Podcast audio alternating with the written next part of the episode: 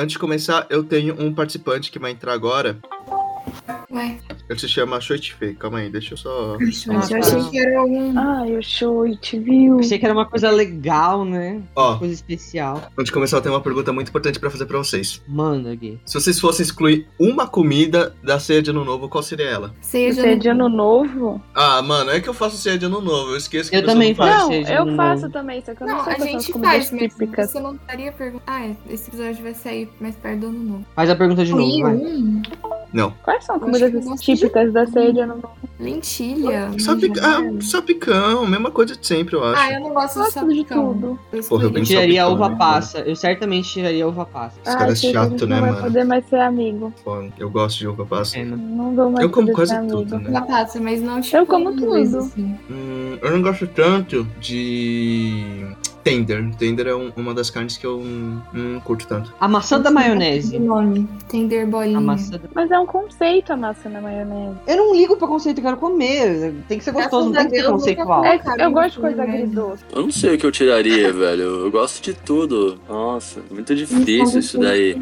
Sei lá, eu tiraria alguma carne, alguma ave que eu como em outra parte do ano, Chester. Porque o Chester é o frango, né? Ah. O frango eu como qualquer parte do ano. Verdade. Mas eu gosto do resto, tipo, uva passa, salpicão, lentilha, Ah, eu gosto. tudo, tudo, tudo. Pipoca, tudo. pipoca, pipoca. Atrás da porta. Pipoca no ano novo? Pipoca atrás da porta, você não sabia? É Importante. Não. Tá bom, tá bom, vamos lá. Mano, Um, Pera- um, dois.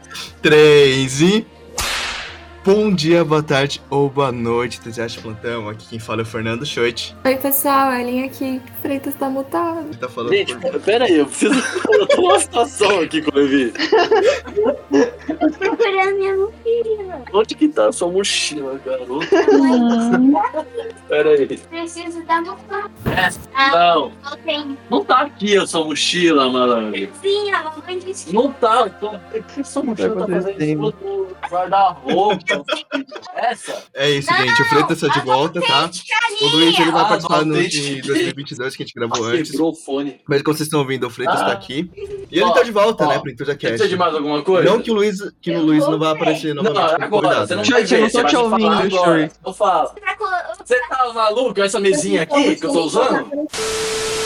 Então, como vocês conseguiram ouvir, o Freitas ele tá de volta. O Luiz ele tá, ele já fez a parte dele, mas ele vai continuar aparecendo como convidado. Eu acho que ele gravou o nosso de 2022 que a gente gravou antes. Mas resumindo, Freitas está de volta aqui como fixo. Peço perdão pelos transtornos. Mas é, é isso. Dividir quarto com uma criança. Por isso que eu tô morando em Dayatuba, pra não dividir o ambiente com uma criança, sabe? tadinho. O cara, o cara assassinou o irmão dele, velho. Por isso tá quieto agora. Desacostumou, né, Felipe? Desacostumei. Ainda mais. Fala galera, Freitas aqui, novamente de volta. Novamente de volta. Isso ficou meio redundante. Perdão, professores de português, letras. E tamo aí, né?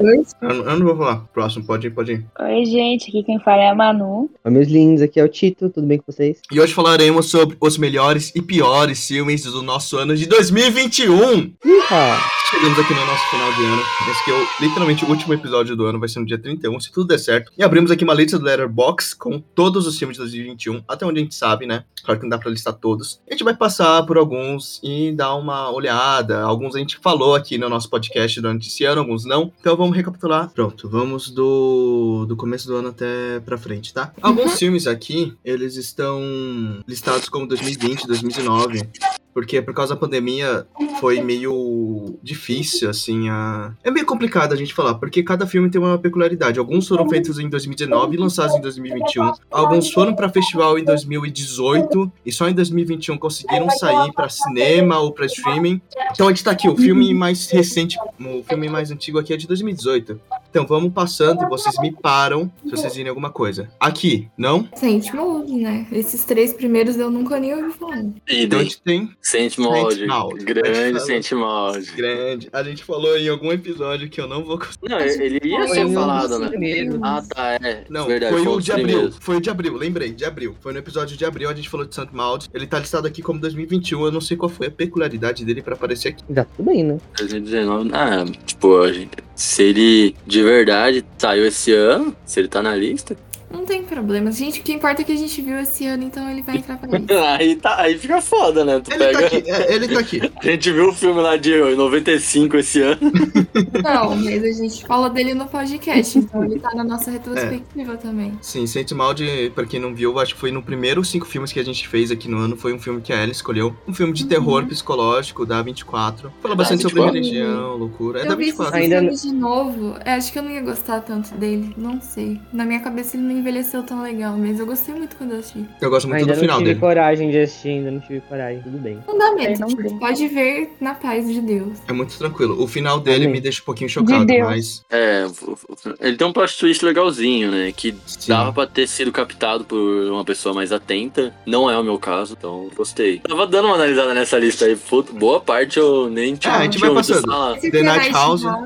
eu queria muito assistir, mas eu não vi ainda, ele é um filme de terror. Certo. O Lugar Silencioso, parte 2. Aqui tá listado como 2020, porém ele lançou só em 2021 nos cinemas. Acho que é por isso que tá aqui. Dormi no primeiro, não tive vontade. Cara, eu não precisava desse segundo, sinceramente. Eu vi que a Annie odiou o Lugar Silencioso, parte 2, pelo que vi no Nossa, Nerdbox. esse filme é um lixo, meu, sério, não. Eu, eu também não gostei tanto. Eu acho que ele tem bastante problema, principalmente. Eu, eu gosto muito do começo, quando eles estão lá do lado de fora, que mostra como começou tudo, mas acho que é bem desnecessário. Não, O filme ele é todo bem confuso, assim, a linha narrativa dele. Não confuso, eu o diria, roteiro é mas. péssimo. O roteiro É, o roteiro é filme muito ruim, que foi escrito não- com a bunda, porque. Ai, é um. Esse filme, ele é, ele é tipo o The Last of Us live action, tá ligado? Só que ruim. Mais Sim, ou menos porque- isso, assim. Parece muito a, a energia. Até a E trilha é um sonora. filme mediano, um filme meia boca, um filme de punhetagem do John Krasinski, porque ele acha que ele é o maior diretor do mundo, e não é. Isso é uma merda. Passar bem. Então, tá, passaram bem e nada vai superar o primeiro filme. Eu acho que o, o bom do primeiro filme é que o filme todo ele era muito silencioso. Era uma coisa que o pessoal falava no cinema. Eu acho que perdeu muito aqui na, no Lugar Silencioso Parte 2. Silencioso. É, não, é porque no Lugar Silencioso Parte 2, em todo momento eles dão alguma desculpa pra eles falarem alto. É tipo, nossa, estamos aqui, estamos a um metro de concreto, pode falar alto. Aí eles conversam. Que perde Aí estão é tipo a pandemia, né? É, aí eles conversam. Aí, pô, a gente tá no lugar seguro. Pode tirar a Eles conversam. Mano, pô, tem muito diálogo. Eu não gostei disso, sabe? Eu acho que tirou a peculiaridade que era o ponto primordial do filme. Perde Próximo- a surpresa também, né, de você, da proposta, que, ai meu Deus, era uma proposta muito inovadora. E você já viu isso no primeiro filme, aí no segundo fez. É. Parece que você tá falando de Matrix. de Matrix A gente vai Reloaded. falar sobre ele ainda. Temos. Matrix Reloaded, maior da quadrilogia. Não, não, tipo assim, é, Reloaded não, o segundo. O segundo e o terceiro, né? Todo mundo falando, ah, eles tentaram superar o primeiro. Perde a, tentaram perder a peculiaridade. Todas as sequências de Matrix Sim. são fodidas. Eu vi uma, um, um vídeo de uma mulher, uma tal de Isabelle, eu acho que é Isabelle o nome dela, uma véia que faz review de cinema, e ela falando esse tipo de comentário, sabe? Porra. Então, Agora a gente tem Kovacs Aida. Que tá isso? Na, você tá falando de vadia? Eu acho que. Ele tava no Oscar, né? É Tava no francês? Oscar. Não, ele é. O que, que ele é? é Romeno, bom- não é?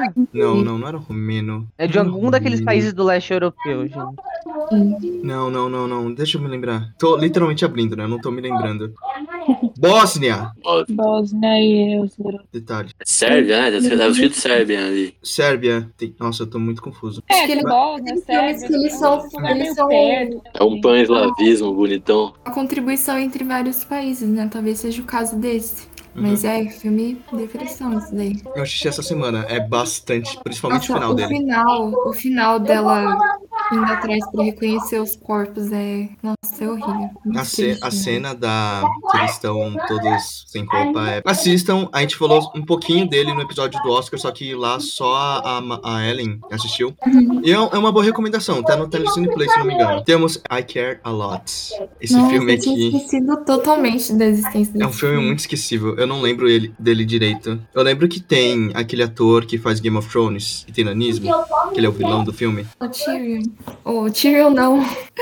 O. Esqueci o nome do ator. Ah, nisso ele tacou o pau no, no Hassum, né? Foi por causa Por causa do- desse das filme novo aí. Uhum. Ainda eu amo ele, eu amo esse ator. O Peter quero Lodge. Dinklage. Sim, mas eu acho que o filme é muito esquecível. Tipo, ele que se mistura com vários outros, sabe? Por algum motivo ele me lembra muito aquele Promised Young Woman, que a gente falou no Oscar também, Nossa, então é uma merda. que é a Doce Vingança. É, mas a Charlotte também não, pra mim, não, não, não se salva muito, não. Eu lembro que teve bastante hype. branco esse daí. É, teve bastante hype na época, mas. mas só isso. Vocês estão ouvindo as crianças? Por isso Eu ficando ouvi o Desculpa. Gabriel. Melhor fechar, né? quantos filmes lançaram? É, Temos Nossa, Demon Slayer.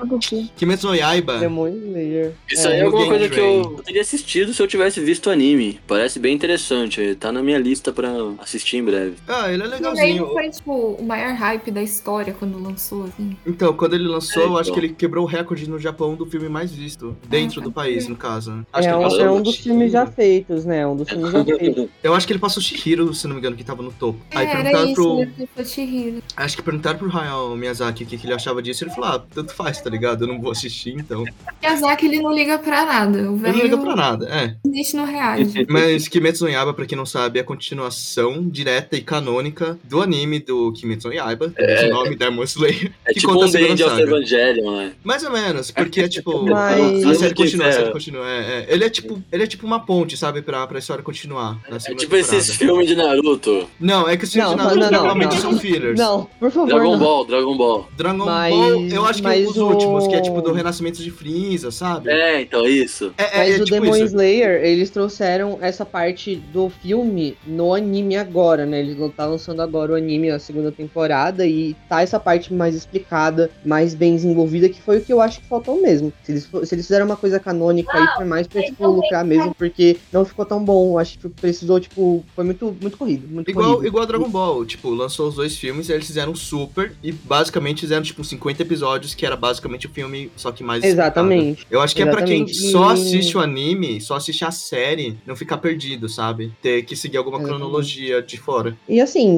a qualidade da animação é muito boa. Eu acho que se eles já entregaram muito da, na, na, na animação, é, é muito foda mesmo. E é- eu gostei, assim, tipo, eu gostei. Tem problemas, tem, mas eu gostei, é sobre isso. A minha crítica de Demon Slayer é a mesma que eu faço pra, pra sempre, desde, a, desde o anime, né? Porque eu acho que foi um, um- um anime muito hypado, eu acho que com razão ele tem uma direção muito boa, ele tem uma ação muito boa, ele tem uma, uma animação, tipo, é- realmente muito, muito boa. Só que eu não acho que ele é muito bem escrito, principalmente os personagens, acontecimentos, sabe? Pra mim não, não desce muito. Pra mim é muito clichê. Eu Eu, sei que eu vou ser apedrejada por causa disso, que muita gente discorda de mim, eu Mas já, já eu debati acho sobre que é isso. consenso. Quando alguém faz uma crítica a Demon Slayer, é sempre essa coisa de ser clichê, assim, porque é um, um shonen farofão, né? E o povo gosta, e tá certo. É Não, sim. Eu sim. concordo. Mas eu acho que seria um shonen que eu não reassistiria de novo, sabe? A primeira temporada. Acho que nem o trailer, o trailer não, o filme. Que o primeiro esse, episódio eu larguei.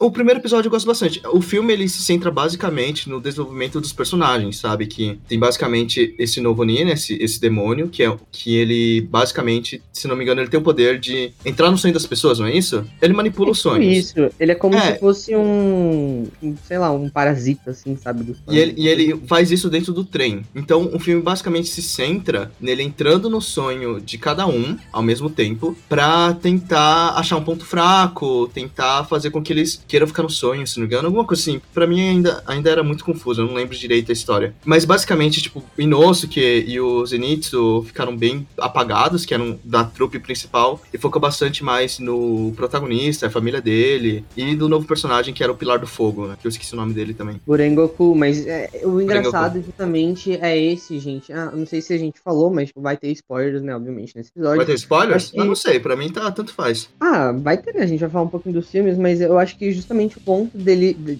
a prova de que ele foi mal escrito, né? E eu acho que isso, até no anime mesmo, de qualquer forma, porque, enfim, 12 episódios e tal, ainda eu não acho que seja o suficiente pra desenvolver o personagem que nem o Rengoku, que é um personagem profundo, sabe? Ele tem várias questões ali. Eles fizeram isso com a bunda no filme e ainda mataram o personagem, tipo, no- nos últimos dois minutos de filme. E ainda no anime também eles podem até ter feito de uma maneira um pouco mais desenvolvida pra trazer um pouco mais de laço com o personagem. Mas aí é que tá, a gente já tem laço com o personagem, a gente já se identificou com ele, já gostou dele. Então por que você vai fazer isso, sabe? Tipo, eu não sou contra matar personagem, mas tipo, sabe, no último segundo aparecer alguém do nada só pra falar que vai matar ele, sabe? Tipo, não, não dá, eu concordo. Hum, mas discordo, Tito. Eu acho que ele foi necessário morrer, principalmente por esse vilão, pra mostrar que ele tá bem longe o protagonista de, de alcançar, sabe? Você botar um, um vilão aparecendo do nada, que é basicamente um próximo passo pra gente enfrentar, matando um personagem muito importante, muito carismático, extremamente carismático, na verdade, muito carinhoso, e extremamente forte de uma forma direta, é um, um recurso de roteiro muito usado pra, tipo, meu Deus, eu tenho muita coisa a aprender e tudo mais. Eu, eu gostei da forma que foi feito, eu gostei do Rengoku ter morrido. Eu, eu gosto da morte do Rengoku, eu gosto, eu acho legal. No entanto, eu acho que foi muito forçado. E esse é o ponto. É, A gente entende que tem esse ponto do Não, roteiro e tal, Tem que tudo.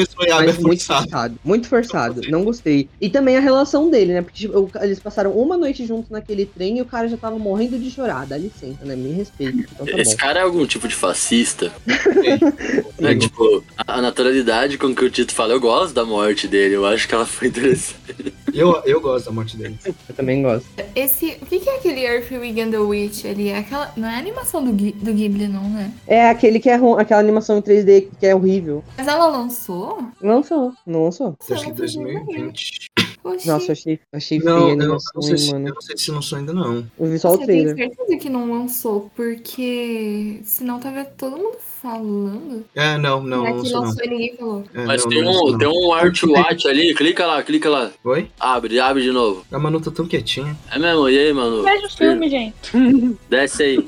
Ali, ó, desce mais. De- ali, ó, Netflix BR. O Art Watch. Não, caralho. Aqui, ó. Aí, é, viu? Clica, se foda. Só pra ver se, for- se presta. Vai, filho. Netflix, tá? Então, fechou aí, tirou. Jenny Mary. Como assim lançou esse filme, meu? Ah, não. Não. E- Esse aí nós tem que ver ainda. Vai, vamos lá. Vamos continuar. Tigre Branco, alguém viu? Ele foi pro Oscar desse Não. ano. Foi, a gente falou sobre ele no, no episódio do Oscar. Mais ou menos, é, porque ninguém assistiu, então a gente só falou, é, tem o Tigre Branco. Mencionou a existência. Tem esse filme Ah. aí. Ele existe, né? É um dos filmes já feitos. Ah, Wish Dragon. Gente, que filme fofo. Eu Na gostei desse Netflix, filme. aquele lá dos Sete Desejos? É, não, dos três, é, três desejos, não é? É, eu não sei, eu não assisti, eu não gostei muito da premissa. Ah, eu gostei. Eu achei fofinho, é diferente. É diferente, porém clichê. Mas enfim, eu gostei, gente. Eu achei fofinho. É bonitinho, o estilo do dragão é bonitinho, a animação. Só que é engraçado que, tipo, o dragão, o desenho do dragão, ele parece muito. dá uma ideia muito de ser humano. Só que quando o dragão se transforma em ser humano, ele parece mais um dragão, sabe? Tipo, meio estranho. É meio estranho, sabe? Mas o design dos personagens é legal, a história é bonitinha. É legal, vale a pena, gente. Assim, é bem família. Nossa, o remake de Wrong Turn. Falam que é uma merda esse filme. Dá vontade de ver, não sei. Eu, eu gosto de filme ruim. Esse Free eu queria assistir. É uma animação, só que não tá disponível em nenhum lugar, não achei nenhum lugar mesmo pra assistir. Aí é triste. Malcolm and Mary. Esse filme foi Esse é o que é com a Zendaya. Zendaya? né? Eu tô louca É o da. Zendaya. Também quero ver. O, é o, bem Luiz, o Luiz fala muito bem desse filme. Ele fala que foi um dos melhores filmes que ele viu em 2021. É, sempre me falaram muito bem desse filme, mas eu não assisti até hoje, eu tenho que ver. Sério? Sempre me falaram muito mal desse de filme por algum motivo. Teve Ah, mais não, esse eles falam que é uma proposta diferente. Nunca me falaram sobre esse filme. É Netflix, é Ah, ele é todo em preto e branco, ele é um corte só, bem improvisado. bem- Legal, me deu. Relacionamento abusivo e tal. Zendaya. É isso. Sensor, eu quero muito ver. Tá na minha lista. É um dos filmes de terror mais elogiados de 2021. Finding Ohana. Nossa, lembro que esse filme ele ficou no top 10 da Netflix por um tempão. E ele, ele é fofinho, é fofinho, mas né, não é nada disso, sabe? É um filme tipo. Sabe aquele filme. Tipo aquele filme de cachorro que tem na Netflix pra criança, que tem uns cachorros e tal, tudo, só que sem o cachorro, entendeu? É, e é isso. Aquele filme de cachorro, que tem os cachorros. tá? Mas sem o cachorro. Tem o cachorro. Mas ele fala sobre o esse, esse filme? É, você Ah, mano, é uma coisa de criança, velho. Tá procurando Olha, Esse onda. daí não é, o- não é um filme que, que. Como é que fala? Que é uma família de, de indígenas né, é, estadunidenses, só que eles estão, tipo, na cidade, daí eles, a, a pessoa resolve buscar a família dela, não tem nada a ver. Eu tinha ouvido falar de um filme desse. É, eu não entendi muito bem o que você falou, mas eu imagino que não.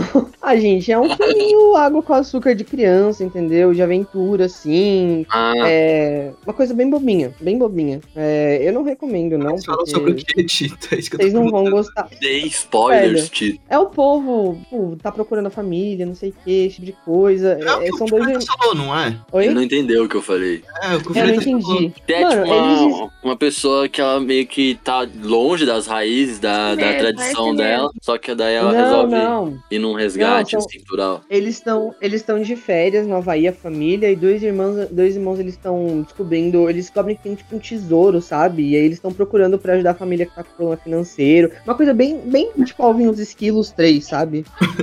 Legal.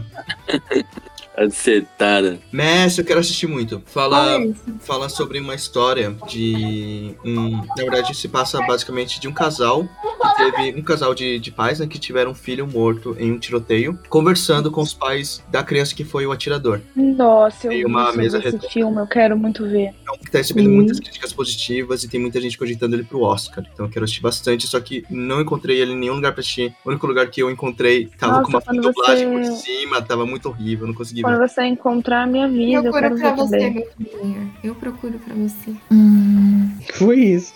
hum. Judas e o Messias Vocês Negro. acreditam que eu não assisti Queria até ter hoje? assistido, mas também não assisti até hoje. O de baixo aí eu tenho muito a dizer. Judas e o Messias Me Negro, a gente falou aqui no episódio do Oscar, a parte. Devia ter levado o melhor filme nessa principalmente. porra. Ele não ganhou? Não, não ganhou. Eu, eu lembro que foi muito comentado. É um filme que eu tenho muita vontade de assistir, mas até hoje não, não rolou. Como assim ele não ganhou de melhor filme, Freitas? A gente literalmente fez um episódio de melhor filme com Nomadland. Verdade. Você xingou os hippies. Ah, inclusive sobre hippies, né? Se a gente passar por Nomadland de novo, não, né? Porque vai.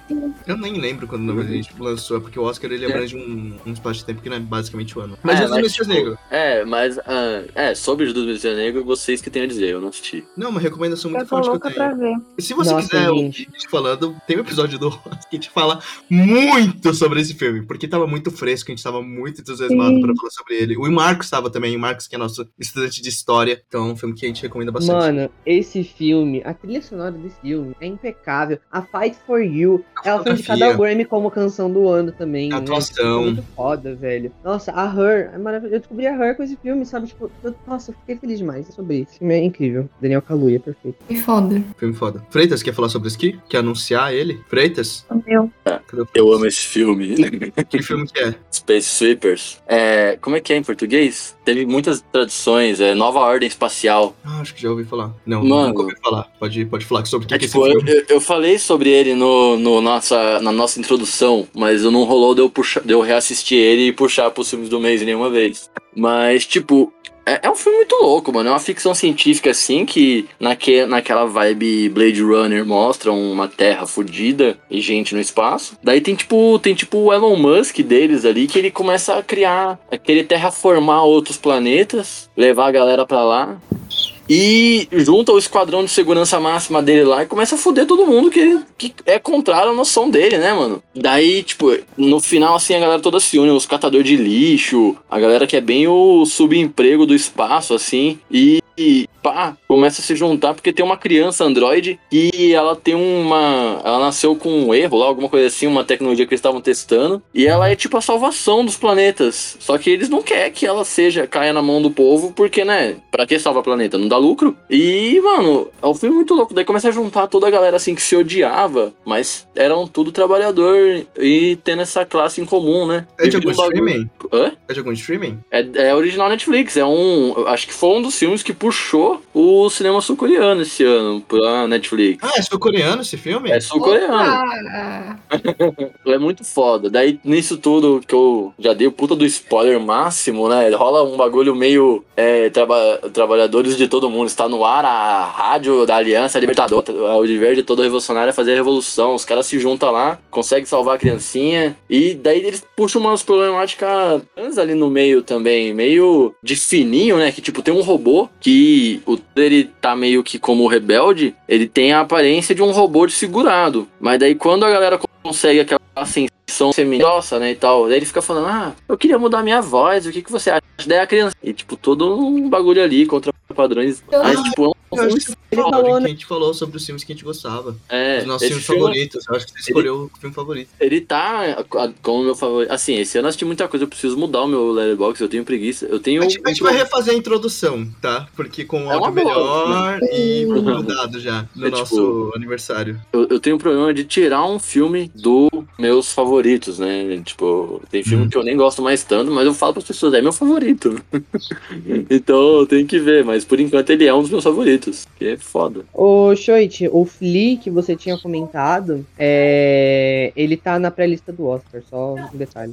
Então, Tom e Jerry, né, gente? Não podia faltar, obviamente. você assistiu? Eu vi que isso Nossa, tava saiu, no eu não vi isso, cinema. não. Eu, eu vi que isso aqui Eu tava no assisti. cinema. ah, eu Nossa, assisti.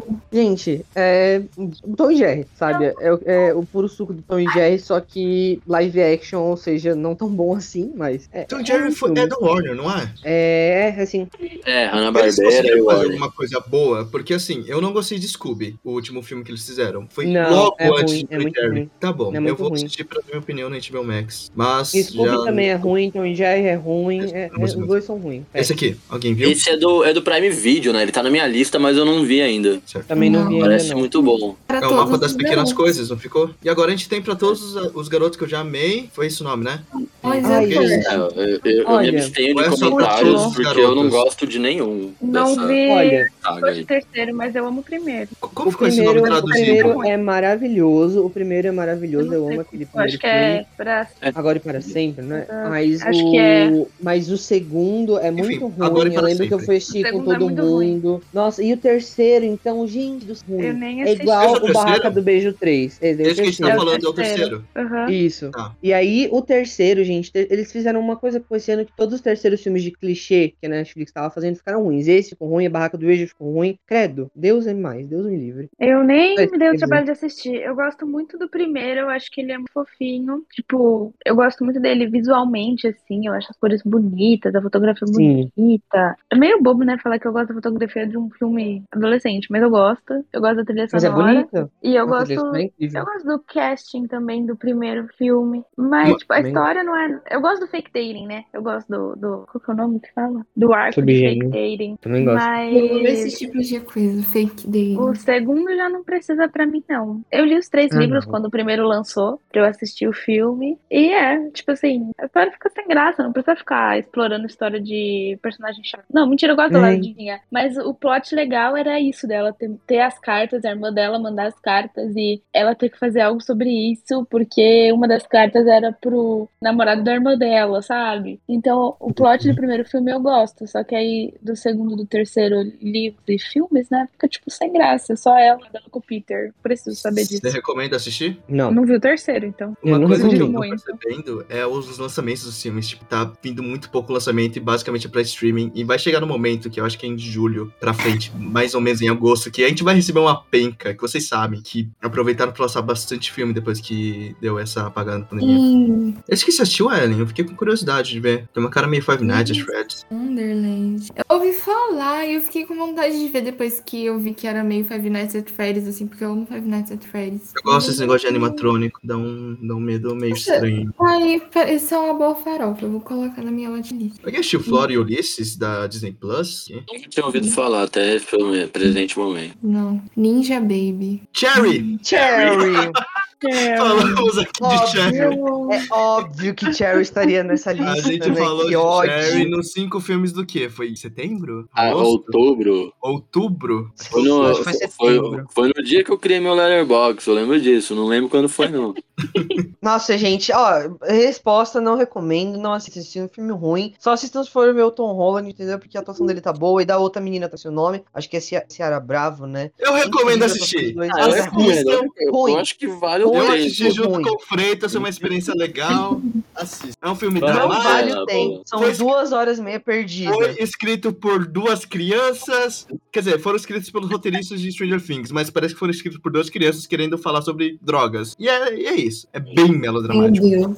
É o ápice do, do, do Mano, melodramático. é, é uma parada muito louca, porque tem até certo ponto ele é interessantezinho, mas todo o filme dá uma, uma parada de, de comicidade, como se tivesse uma criança contando a história. É isso que eu- Dela eu para pra acho. narrar em alguns momentos, um negócio. tá ligado? Eu ia ver esse filme aí do Tito, aí quando eu vi que o filme tinha duas horas e meia, porque assim, eu já tava atrasada, acho que foi os filmes dos filmes do mês, né, que o Tito pegou esse. É, Foi, foi. Aí eu tava, já tava atrasada, tava em cima da hora, eu falei, vou ter que estar deixando eles de lado, porque eu não poderia me importar menos com o filme e ter menos vontade de ver. Sim. Nossa Que péssimo. O teu United States versus Billie Holiday é uma das piores biografias que eu já vi na minha vida. Tava no Oscar, não tava? Tava. Só Tava, a atriz tava. foi indicada como melhor atriz, foi? A atriz é excelente, mas o filme não ajuda. Ó, só adendo. Sherry, a gente falou aqui nos cinco filmes de julho, tá? Pra quem quiser. É o Enthusiast 22, número 22. E o The United States versus Billie Holiday a gente comentou também nos filmes do Oscar. Foi basicamente a Ellen comentando que só ela viu. Até, agora, na Aham. verdade, só ela. Como eu vi, rapaziada. Temos Raya e o Último Dragão! Não, Eu Eu não não, não. não. Fiquei preguiça de assistir. Puta, eu não gosto desse filme. Proibido, proibido. Pra quem quiser, a gente falou sobre esse filme no Chave da Disney parte 3 com a Manu Forte também. Que é o. Olha, gente. Enthusiast 19. Ai, gente, olha, eu vou ser bem sincero. Aya é um filme esquecível. Quando você assiste ele, ele é bom, mas depois ele é super esquecível. O filme Encanto que lançou agora também é bom, mas é super esquecível. Super, você já sabe o que vai acontecer. Eu não sei, a, Disney não faz, sei lá, tipo, tá, A tá, Disney tá ruim, Animation tá, tá ruim. perdendo, tá perdendo a mão. Tá perdendo ruim, muita tá mão pra fazer ruim. bastante pra. Pro, Intu- pro Enthusiast não, porra, pro Disney Plus. Tô fazendo conteúdo pra gente, especificamente. é, é claro. Eu queria, né? eu queria que o, o Luiz estivesse aqui, porque o Luiz ele defende com unhas e dentes esse filme, ele ama esse filme aqui. Porém, eu não gosto Ah. muito, eu acho que os Uhum. personagens que combinam com esse filme, principalmente os bebês, os macacos, é algo muito fora de mão, sabe? Parece que Os eles bebês, os macacos. Tem, tem um trio que é o bebê e dois macacos, são? Sim, Aquilo mas lá é que é bizarro. muito bizarro, é muito estranho tudo. Ele me É dá uma vibe. muito fora de tom nesse filme. É, é muito fora de tom. Eu, eu não gosto muito de Raya. Vamos continuar. Temos. Ah, então. Eu não, eu não recomendo Raya, não. Quer dizer, eu recomendo ele é divertido pra assistir com criança e tudo mais. Provavelmente elas vão amar, levam seus filhos, eles vão se divertir, mas eh, se você for assistir por experiência, eu não, não. Seus não. É, o meu professor de, meu professor de biologia assistiu com as crianças dele e gostou. Só um adendo. Então talvez A seja bom pra assistir com as crianças. A Disney não tem culhões pra admitir que a Raya era lésbica. Até agora ela não tem amigo. Ela lança encanto e só fala no Twitter. E eles nem falam que é LGBT, só fala está des- se descobrindo. A Disney ela não vai botar um personagem.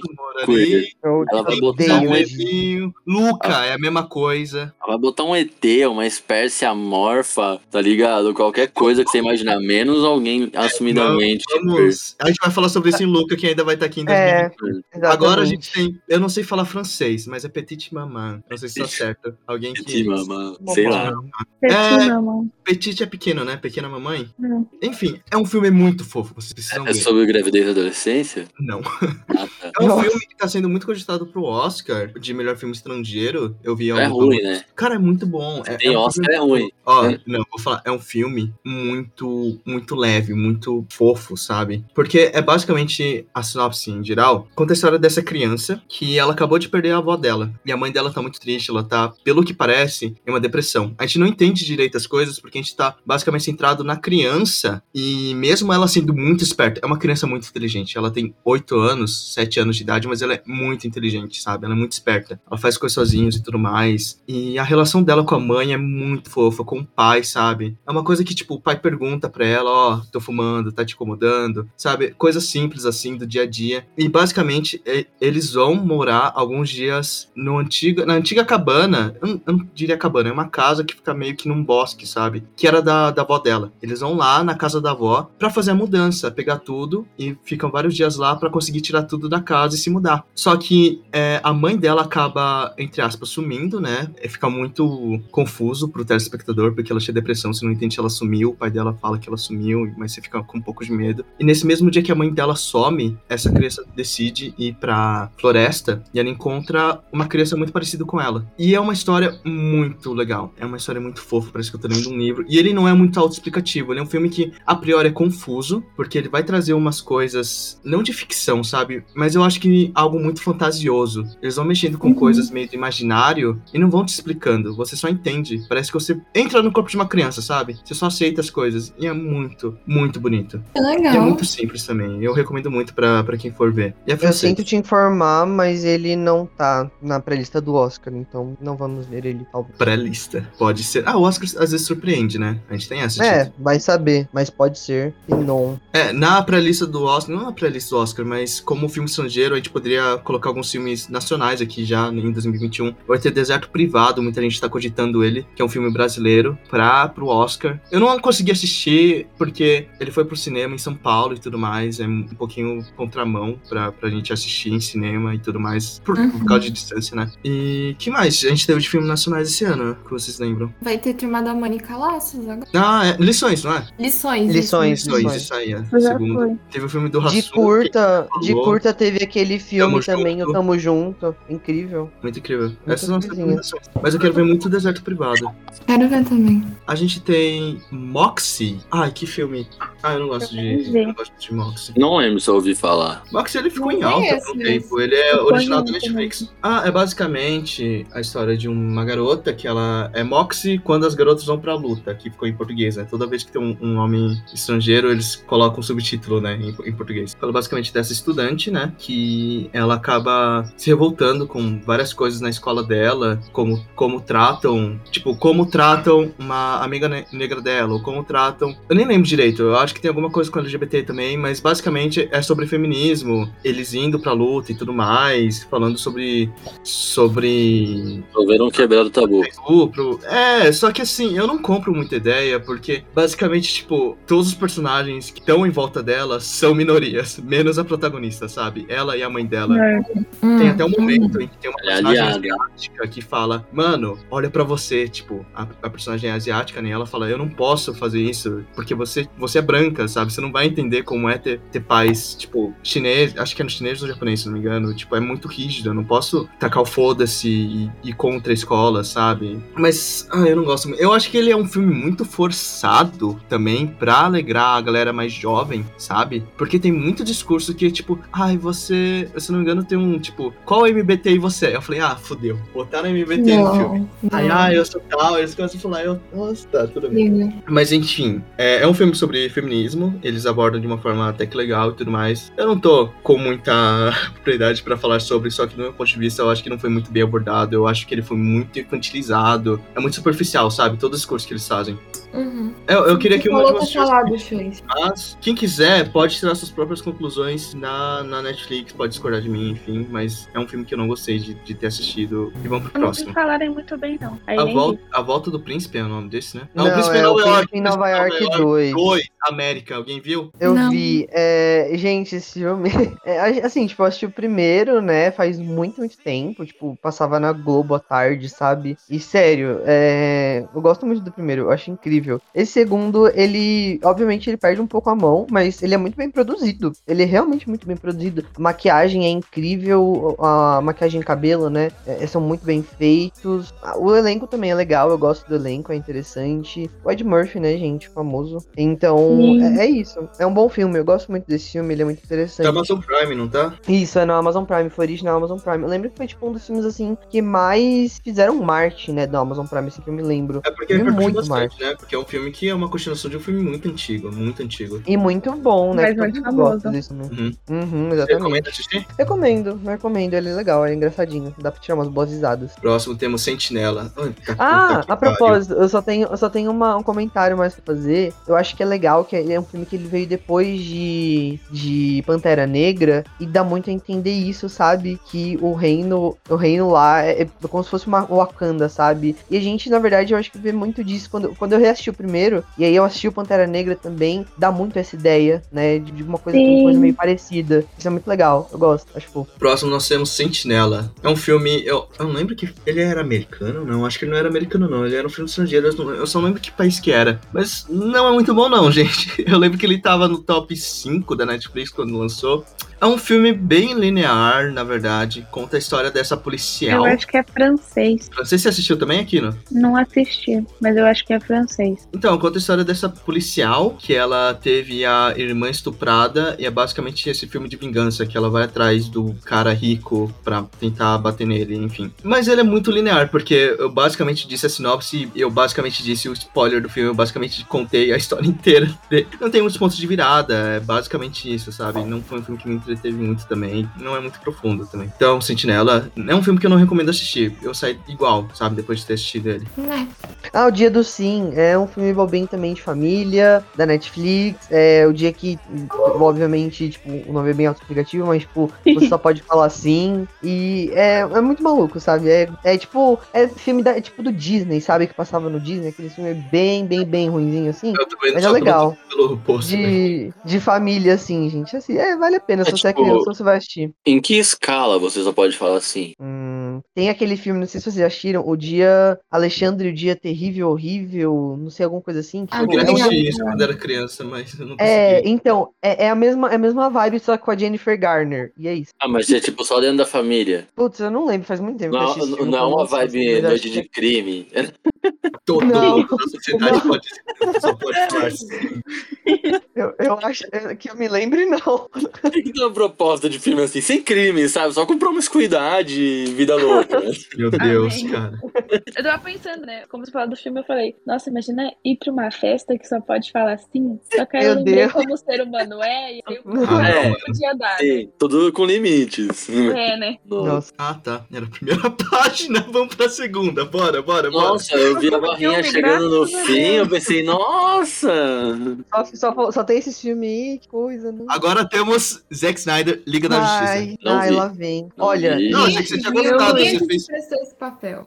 Eu, eu assisti, eu não me assisti. prestei, não, de, não Porque o fez um mais esses e que você fez um puta propaganda Gente, quando lançou, falando que Eu foi fiquei, demais. eu fiquei, eu, Luiz fiquei, eu realmente fiquei, eu realmente fiquei muito hypado quando lançou, porque a gente gosta da DC, eu gosto da Liga da Justiça. Só que assim, tipo, ele é, obviamente, ele é muito melhor do que o primeiro filme da Liga da Justiça, não tem nem comparação, mas ele ainda assim não alcança tudo que ele deveria. Quatro horas de filme, né, gente? Por favor, me dá licença, eu tenho mais coisa da minha vida do que ver filme Ai, não, velho. E a justiça é cinza. Ai, vai. Eu te odeio, Zack Snyder. Você é o inimigo da humanidade. Se você não existisse, o mundo seria um lugar melhor.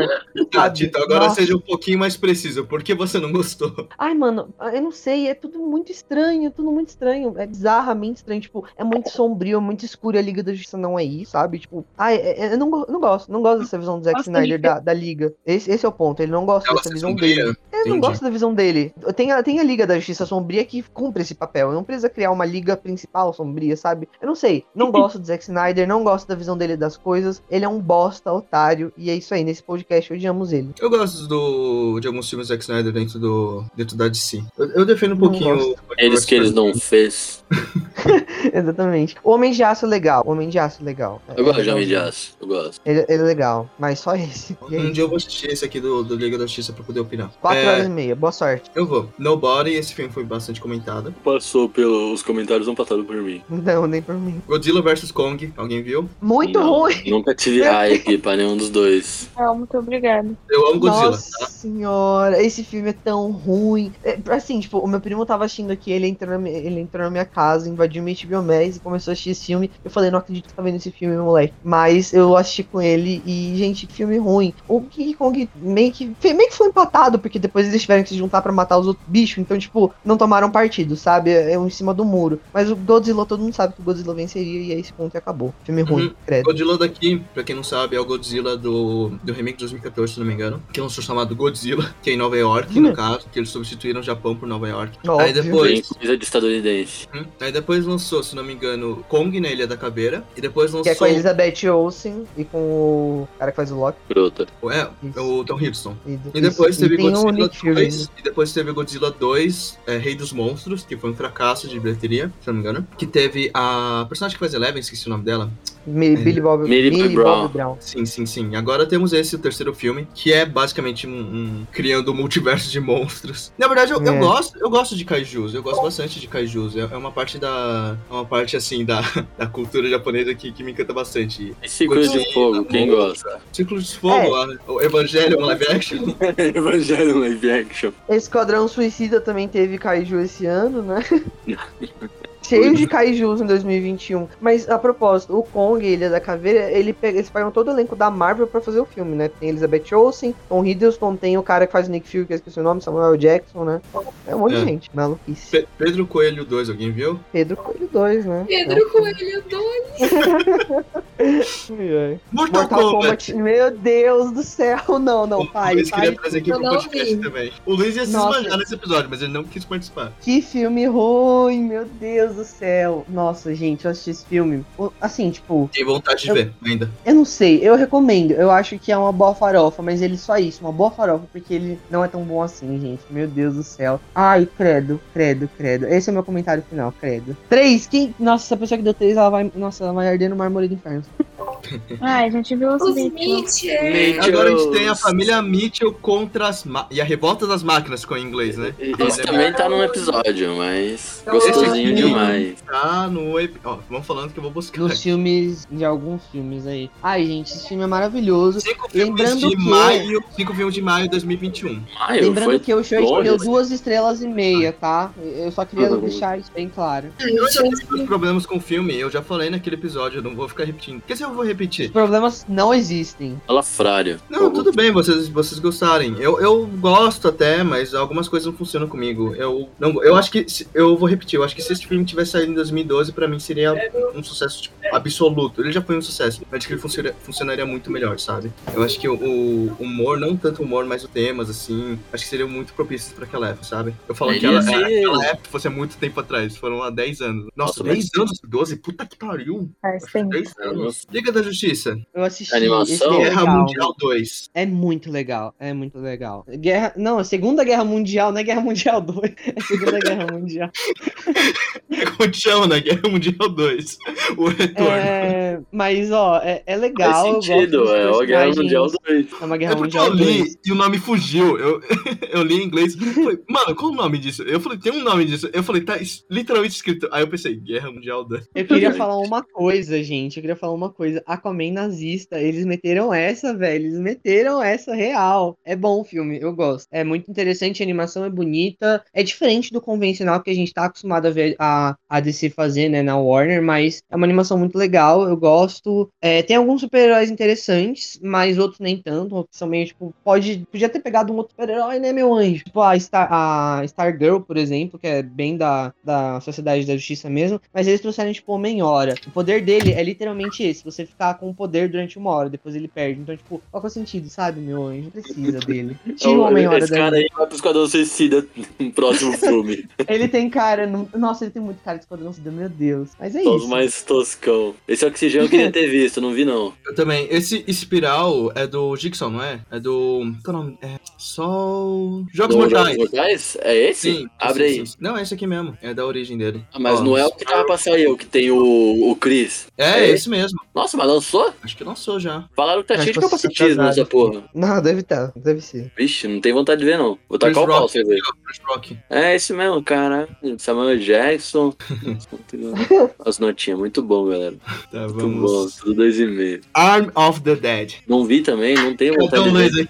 Parece muito toscão. é muito ruim. É muito ruim. Desculpa pra tem quem estrelas? Alguém. Ah, eu- o cara que fez a lista deu 4 seus. Eu discordo completamente. Acho que deu uma e meia. Nossa, Ah, ele deve entendi. ser. Esse cara deve ser um nerdola, daqueles tão nerdola, Então. sabe? Nossa. Meu professor gostou também, é o mesmo professor de biologia. Salve Mas você. Seu professor é nerdola, seu professor é nerdola professor? Não, ele é gente boa, mas ele. Você assistiu, Tito? Oi? Não, ainda não, ainda não. Eu não acho ele nerdola. Eu acho que ele é muito aquele, tipo, sabe? Ação, haha, tiro, tiro, tiro. E é basicamente esse filme. É. Mas nerdola gosta disso. Eu tô falando, tipo, por conta outros filmes também, não só dele. é eu não com leio os balões, eu só vejo as cenas com sangue. Mas é, é o Bautista. A proposta é muito legal. É tipo assim, basicamente, tem um cofre cheio de dinheiro em Las Vegas. E a. a- Os zumbis começaram por causa que. Na verdade, por causa de um boquete, mas não vou entrar nisso. Aí começou o apocalipse zumbi e eles conseguiram fechar Las Vegas. Eles conseguiram conter a, a invasão zumbi. Então ficou Las Vegas cheia de zumbi. Cheia, cheia de zumbi. Só que aí eles decidiram o seguinte: o governo, bora explodir o lugar, né? Bora matar todos os zumbis. Só que aí falaram, falaram assim: tem um cofre cheio de dinheiro lá. E já que, tipo, Las Vegas não é mais propriedade de ninguém, bora pegar o dinheiro. E aí, o dono do cofre chama lá um, um- um grupo de pessoas que ele vai dividir o dinheiro. Ele fala: Ó, contratei vocês, vai ter o, o cara do cofre, vai ter o motorista, vai ter papapá, papapá. Vocês vão entrar lá, matar os zumbis, pegar o cofre e vazar. É basicamente um esquadrão suicida, sabe? Só que tem uma proposta até que legal e tal. Os zumbis, por eles estarem lá há muito tempo, eles criam uma sociedade, alguns deles criam inteligência, sabe? É, é, é legal. Porém, é muita porrada, tem tigre zumbi. Eu não, não comprei muito. Mano, O final é muito ruim olha, olha, também. olha essa capa. Olha essa capa, é igualzinha do Esquadrão Suicida 17, velho. É, é completamente Esquadrão Suicida. Sim, eu chego a E- confundir as Mas caras. o Arm of the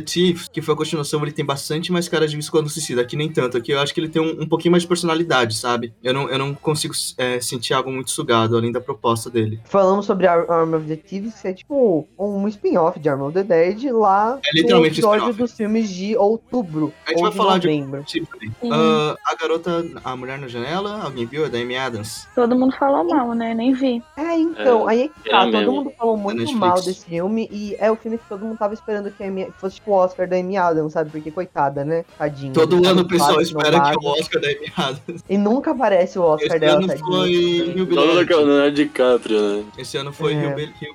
Ela tava boa na atuação de Rio Billy. Ela poderia ter ganhado. Cruella. Ela parece Pois foda, é, eu mas- não vi não. ainda, mano. Pra quem quiser, a gente fez um episódio É, de de Cruella Cruella. junto com a, a Manu Forte. Foi, um- foi um dos episódios que deu bastante hype até. A gente conseguiu muita, muitos ouvintes falando sobre Cruella. Foi. foi... Ah, a gente não tava ainda numerando. Eu acho que foi episódio 14 do Enthusiast. É, mas, mas é um bom filme, é um filme com muita personalidade, a gente falou sobre isso no episódio já. Problemas de CGI, né, amores? Tem, mas é um filme bom, a atuação da, da Emma Stone tá boa também. Nem a gente falou, tem personalidade, Ah, as roupas são incríveis, o figurino. A gente já falou, a gente falou isso já no episódio, amigo. Não vamos entrar nessa discussão de novo. então é um filme vai entrar, legal. porque eu não gostei da atuação da, da, da Emma. O roteiro também, Eu ele não é muito legal. O começo dele é muito Eu bom, ele é muito bom. Eu Acho que depois, acho que depois do ato do incêndio, pra mim, desandou muito. Se Sim, foi que a gente filme. comentou. Sim, sim, só retomando, eu, eu não gostei muito. Mas Cruella aqui, eu acho que ele também é muito recheado de trilha sonora. Em um certo momento eu gostei, mas acho que ele fica muito confuso, sabe? Na hora de editar, tipo, uma trilha sonora e tem, tipo, 10 segundos da trilha e muda pra outra trilha sonora e você tá lá com outra música famosa, sabe? E, enfim. É. Velozes Furiosos, Tá, na- nove, tá é no, isso. tá no, tá no pré-Oscar da, da maquiagem e também de figurino, o que faz sentido, né? Já que são os pontos principais e provavelmente os mais fortes do filme. Ah, Eu achei que ele estaria em montagem por causa da época também, de Cruella. É, ainda não. Não, não. não lançaram essa categoria, na verdade, mas essas duas faz sentido, faz muito, na verdade, até ele estar. Velozes Furiosos 9, alguém viu? A gente Ah, não vou- Furiosos em 2021. Sim. Desnecessário. O filme, pensa no filme, pensa no filme mais hétero e multiplica ele por 9, é Velozes e Furiosos, acabou. Essa saga acabou no 7, e olha lá. Spirit. Ela, ela acabou quando ela lançou o primeiro filme, já começa por aí, entendeu? Caralho, o Tito odeia todos eles. Eu odeio Velozes Ah, eu- eu eu, odeio que- com todas as minhas forças. Ah, mas o 1 é legal, Tito, não é? Você não achou? Não, Ah, eu, tipo- odeio, eu odeio, odeio, odeio. Então, mas me dá os pontos. Por que você não gostou do primeiro? Oi? Por que você não gostou do primeiro? Eu não Eu gosto devo- de nada nesse filme, é esse ponto, eu não gosto de, não tem nada que eu goste, nada. Mano, papo reto. Tipo, se tu for pegar bem, é um filme vazio. Os primeiros você tinha o ponto de ter carro tunado. Daí era gente correndo com o carro tunado e máfia. O Boa resto, mano. Invocação do Mal. O Ah. último É. que eu não nome em português. eu- Não, Nossa, eu lembro, eu lembro que tava eu, o Shirt e a Ellen discutindo sobre Como esse que- filme. Não, eu, o O diabo não é, eu não sei, não lembro como que era, mas eu lembro que tava eu, eu, o Enzo e a Ellen discutindo sobre esse filme, como esse filme ele era ruim e horrível, e péssimo. eu E, odeio esse filme. ruim. Eu odeio muito esse Nossa. filme. Eu não tá na discussão porque eu não assisti no caso, né? Então. Nossa, Nossa, esse filme é medíocre, meu Deus. Também não ele vi. é morte do cinema esse filme aí. Não dá nem pra. nossa, é muito ruim. Ah, até, eu que, até eu que tenho problemas com terror, né, gente? Por favor, e é muito ruim. Agora vamos falar sobre Bo Burnham Inside. Eu gostei muito de ver. Gostei pra caralho também. Eu não gostei muito. Bom. Tudo bem. É um filme que a gente falou em qual? Qual que foi? A Foi gente no falou filme de julho, junto de com julho, Cherry. foi junto com o Cherry, junto com o Cherry. É, foi isso Foi eu mesmo. que trouxe, foi eu que trouxe. É um cal. Esse e- filme- Isso é muito gostoso. Eu gosto dele também. Eu Eu gosto das músicas até hoje. Ele, eu escuto as músicas dele aí. Ah, Também. mas algumas- Esse Eu acho que é. filme é em etage branco, alto incêndio, que ele é um. Sim, Ah, que cara, começa- Ah, E- e- Esse é literalmente o ponto do filme. Tipo, não dá pra... Exatamente. Não, ele é isso. bom, né? Tipo, eu odeio esse tipo de coisa, assim, sabe? Quando eles pegam a autoconsciência pra fazer uma piada. E aí eles meio que usam a autoconsciência como um escudo, assim. Tipo, ah, mas você não pode falar mal do filme, que essa é a intenção dele. Só que é ruim, tá ligado? Tipo, É. é um Ah, negócio eu que gostei. E eu vejo isso, é uma eu acho uma estratégia muito covarde, isso, tá ligado? De esses filmes que eles vêm com esse negócio de autoconsciência, assim, tipo, esse filme é, é uma hora e meia, sei lá, do Bob Burnham falando o quanto ele é um homem branco branco e o quanto ele, nossa, ele é um homem branco. E já falei que ele é um E homem ele é um homem branco. E aí você não pode falar nada, porque ele vai falar, mas eu sei que eu sou um homem branco. Usando, Como você é. descobriu isso? Ai, não. Mulher branca. Gente, o, o Bo Burnham nesse filme ele é igualzinho o Fiuk no BBB, pra quem não sabe, tá? Ele é muito parecido com o Fiuk, aí vai com o seu ele é muito parecido com o Fiuk. Eu gosto, Mas, mas eu gosto da montagem. também, eu, eu gosto como esse filme bate diferente pra cada um, sabe? Tem gente que fala sobre música X, tipo, nossa, ele falou sobre essa parte política. Não foi algo que me agradou muito. Eu gostei mais da parte mais da pandemia, sabe? Quando ele começa a ficar muito íntimo. All Eyes on Me, mano. All Eyes All on Eyes on Me. Me. Nossa, Eu velho. acho que toda vez que começa a tocar essa música, bem, eu acho que tão ruim da pandemia, de isolamento, sabe? Aquele momento Sim. em que ele, tipo, vai gravando várias cenas, várias cenas, várias cenas dele em casa fazendo as coisas, em um momento que ele só, tipo, fica muito cansado, e ele só quer, tipo, sair de casa, e, enfim, é um sentimento que bate muito forte, sabe? É um, é um filme Nossa, que eu, eu acho- eu não reassistiria, porque eu, eu acho que é um sentimento muito ruim, sabe? Que ainda bate em mim por causa do isolamento social, um isolamento que, tipo, é um, um Ah. sentimento que eu nunca tive antes, sabe? Que Nossa, quando eu assisti esse é filme, nessa música, eu chorei nessa música muito, porque, que nem o Shirt falou, traz esse sentimento da, da questão do isolamento social, sabe? Tipo, fico muito mal quando eu assisti, de verdade. Até hoje, quando eu ouço a música, eu tenho certeza que uma fada morre, sabe? Tenho certeza disso. Esse aqui é, tava como musical, o pessoal tá falando muito bem também. Ah, eu quero muito ver The Heights. Eu não vi até agora, mas ele é inspirado no musical mesmo. A Way que eu queria muito Uhum. ver, tem, o, tem a atriz de Jane a Virgem e, tipo, fazendo um papel completamente diferente. Então, acho que seria interessante ver a versatilidade dela. Ela é uma ótima. Luca! Falar sobre Luca. A gente fez. Silêncio, Bruno! Foi o episódio Silêncio, 17. Foi, foi nesse ponto que a gente começou a ordenar os episódios por, por números, né? Nossa, que bom que a gente começou a fazer A isso. gente trocou de logo. Trocou de logo. Ah, aquela logo feia. Tá de novo, né? Tá com o Natalzinho.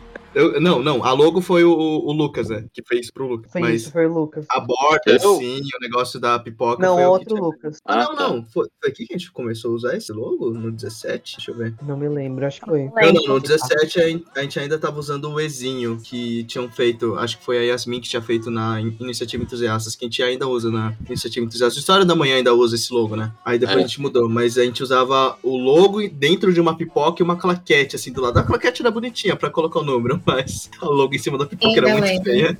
Luca, pra quem quiser vai ouvir o episódio. Não, brincadeira. É, quem a gente pode falar? Gay. Luca tem todos aqueles problemas de queerbaiting que a gente pode conversar aqui, mas o filme em si eu acho que ele é muito fofo, ele é muito bonito, sabe? É um negócio gostosinho, tipo, ah, tá passando na TV, você só quer ver um negócio de boinha. Sim, é um filme da Pixar É. muito simples, muito tranquilo. É, você a priori acha que ele vai abordar bastante da dessa parte de criaturas marinhas, do mar, mas ele passa tipo 10 minutos ali, basicamente a Itália, tipo, nossa, vamos falar sobre italianos nesse filme, sabe? É, É porque É, pra mim, é- são muito mais místicos e, sei lá, lendários criaturas marinhas. E italianos não existem, né? Tem. Sim. Foi uma tentativa de fazer os italianos serem carismáticos, né? Beijo pra Luísa, Representatividade. que ouve a gente aí da Itália. Representatividade italiana, né, gente? É sobre isso. Mas então, Então, é, o Luca, ele, é, assim, é uma animação que eu gostei muito. A gente já falou todos os problemas dele no episódio, mas eu gostei bastante, eu achei muito fofa. Ah, o estilo da animação, a gente comentou também, é muito diferente do que a Pixar tava fazendo. Eu acho que foi uma mudança muito boa. Tem alguns momentos, assim, nem a gente tinha comentado, né, que realmente parece um quadro e, e, tipo, você pode pegar, assim, tirar uma foto e colocar de quadro, assim, que vai ficar bonito, entendeu? Então, tipo, é, é sobre isso, entendeu? É um filme que eu acho que ele traz muito, traz muitas metáforas pra diversas é, minorias. Você pode se colocar Tipo da forma que você né? quiser ali. Exatamente. É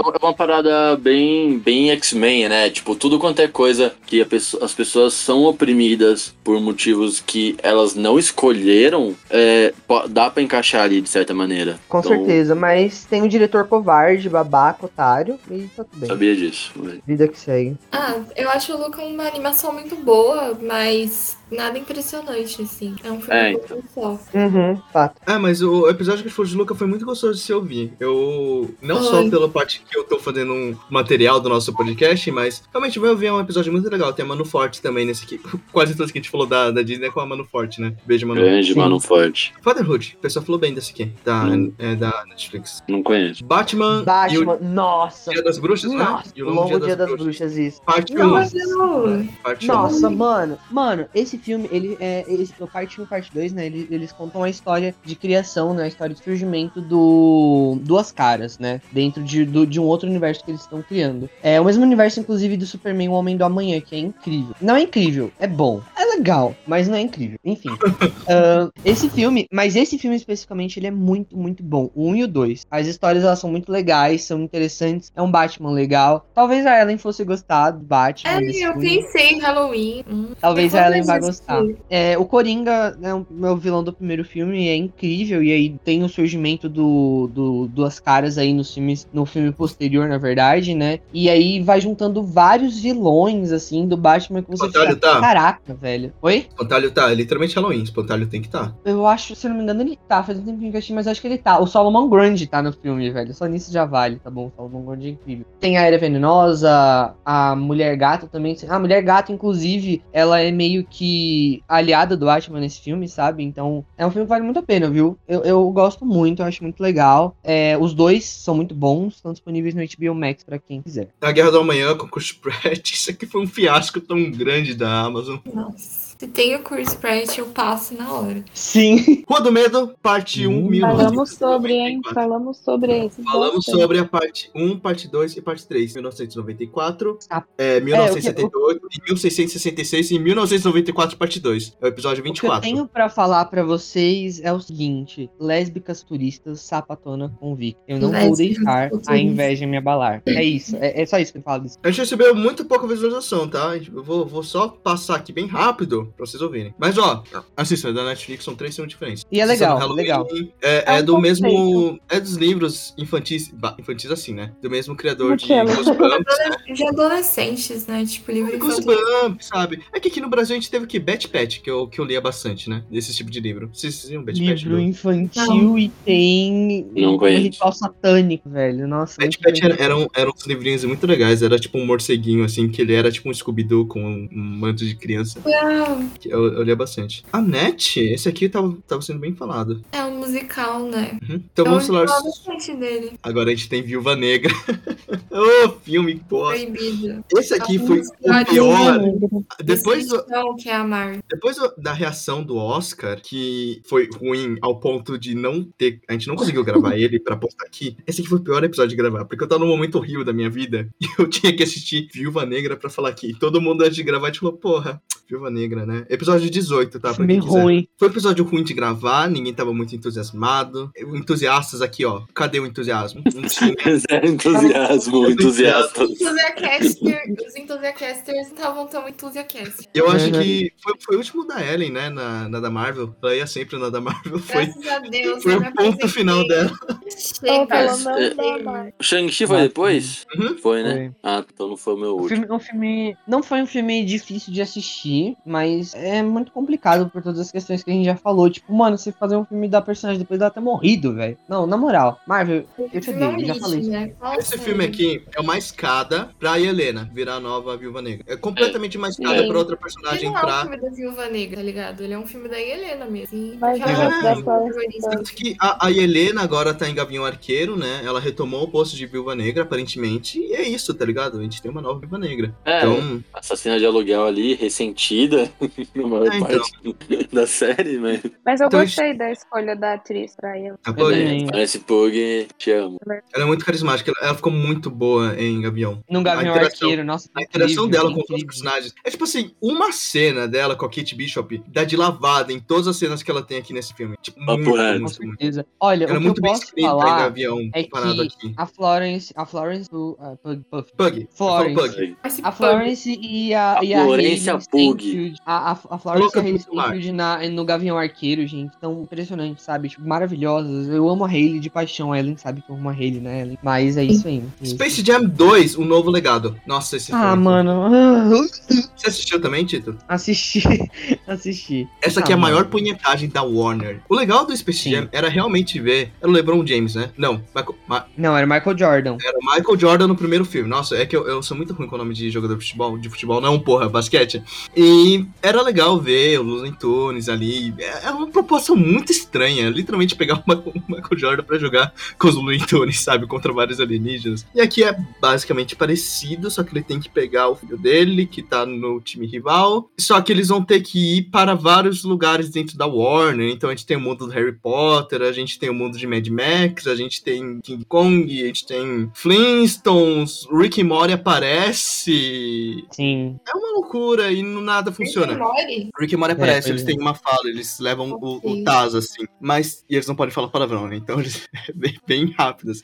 Mas tem um momento que é tão tosco. Eu acho muito tosco. É um filme divertido pra assistir com filho. É isso. É- ele é bem feito, assim, pra, pra nova geração e tudo mais. Um novo legado que eles querem revitalizar os Looney Tunes de novo. Provavelmente com, com novos projetos de trazer o desenho dos Looney Tunes, né? Pra essa nova geração de crianças e tudo mais na HBO. Eles usarem isso da Warner foi uma sacada tão estranha, porque as outras marcas, vamos falar Disney, quando fizeram Wi-Fi Ralph, a gente sabia que quando eles iam colocar a marca Disney, a gente ia ver Marvel, a gente ia ver Star Wars ali. Claro que foi muito mal feito, eu, eu não gostei tanto, eu gostei da interação das princesas, mas a gente já sabia que ia ver. A Warner, eu não tenho na cabeça direito o que é Warner. Então eu vi o Pennywise e eu falei, ah tá, It é, é da, da Warner, entendi. Eu vi o Jetsons, eu, ah tá, Verdade. Jetsons também é. Apareceu o King Kong, eu, tá bom. Apareceu King, King Kong. Kong é. Aí foi aparecendo uns da Hanna-Barbera. Eu falei, putz, verdade, Hanna- Hanna- Hanna-Barbera, Game of Thrones. Cara, Game of Thrones também.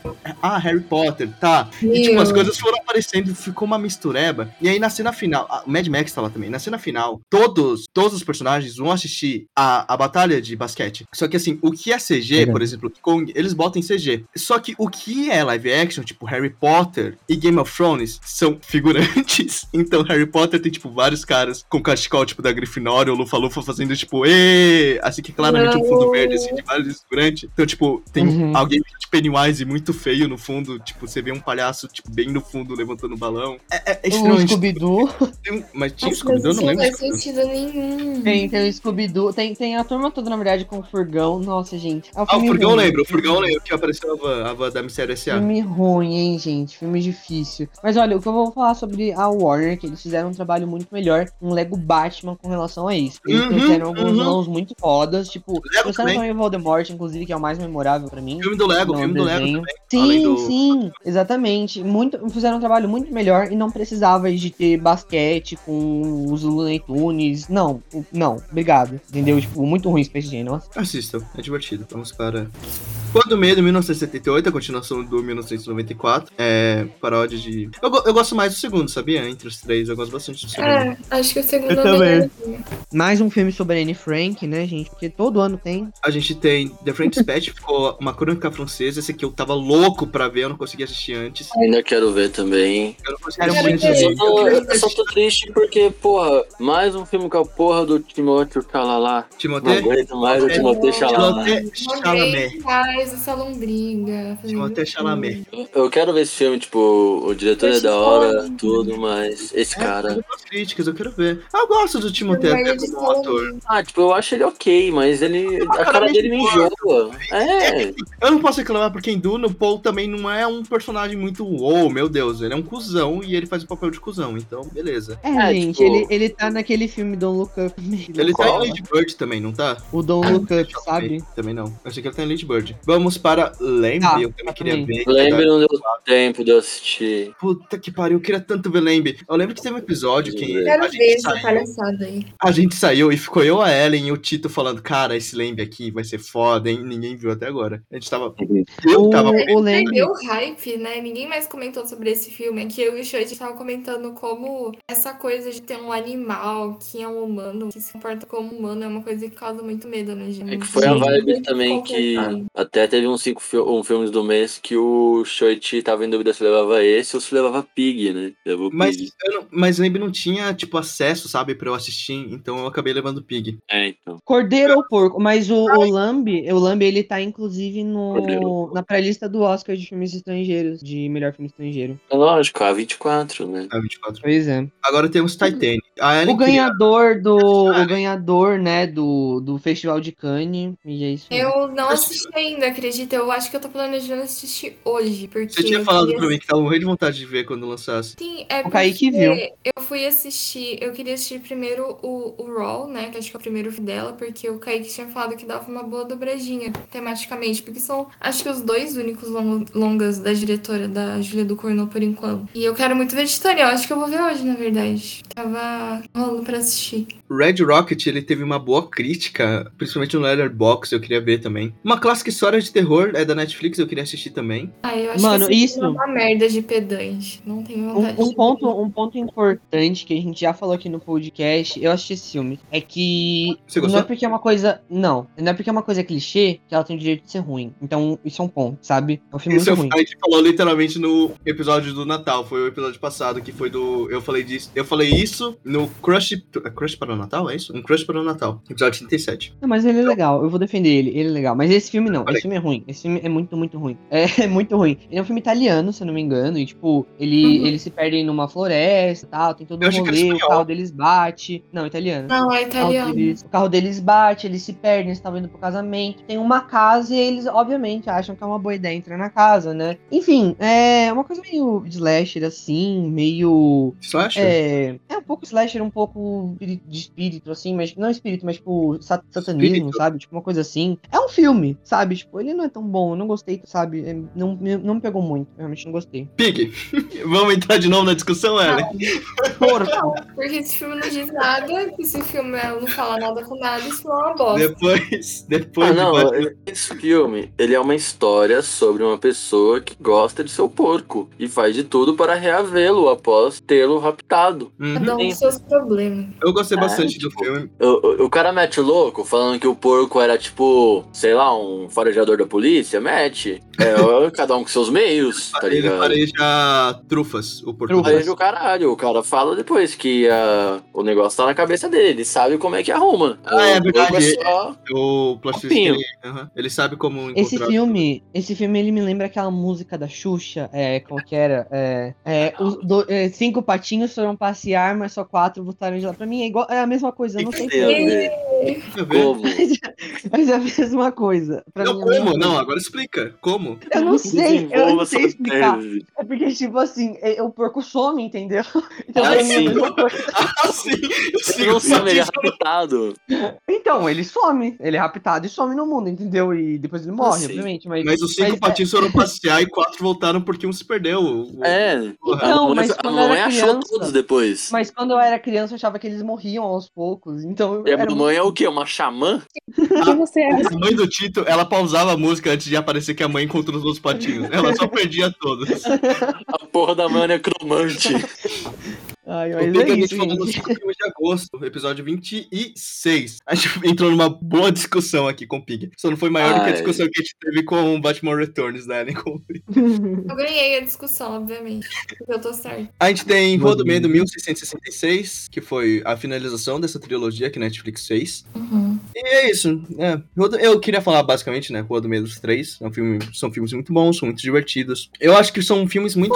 Que assim, ficou na minha cabeça, sabe? Eu ainda lembro dos personagens, eu acho muito divertido. Eu reassistiria eles, sabe? Assim, os três de uma só vez, de novo. Acho que foi um, foi um filme que, que deixou um, um gostinho muito bom, assim, pra mim. Eu acho que eu viria uma continuação, né? Porque pelo que parece vai ter uma continuação no pós-créditos. Eu gostei também, achei interessante. Três filmes legaisinhos, bonitinhos. É, slasherzinho pra aquecer o coração, né? Um monte de gente morrendo. E é isso. É, é isso aí. Manu? Ah, eu vejo os três muito como um negócio só. E eu gostei muito da proposta de trazer essa história em três filmes ligados. É muito legal de assistir três. A Manu tá muito quietinha, cara. Até nos filmes que ela mesma viu, ela, ela fica na, na meiatinha. É que eu já falei É. dele no podcast, que eu só vejo filme por causa do podcast. Aí não tem mais que tudo. Eu queria muito ver esse old. Eu não, não achei esse old, mas eu queria Ficou muito ver. ele. tempo em português, não ficou? Eu também. Quando Qual- qual o nome eu. do diretor? Ai, qual é o nome do diretor? Quando eu Eu achei não é? que fosse The Old Guard. É o Shalaman, não, Não fez? é. Como que fez? Não sei. Acho que foi o Shalaman. Larará. Do que vocês estão falando? Old. O old. Hoje, sim, é do Papai Shyamala. Eu É, ele mesmo.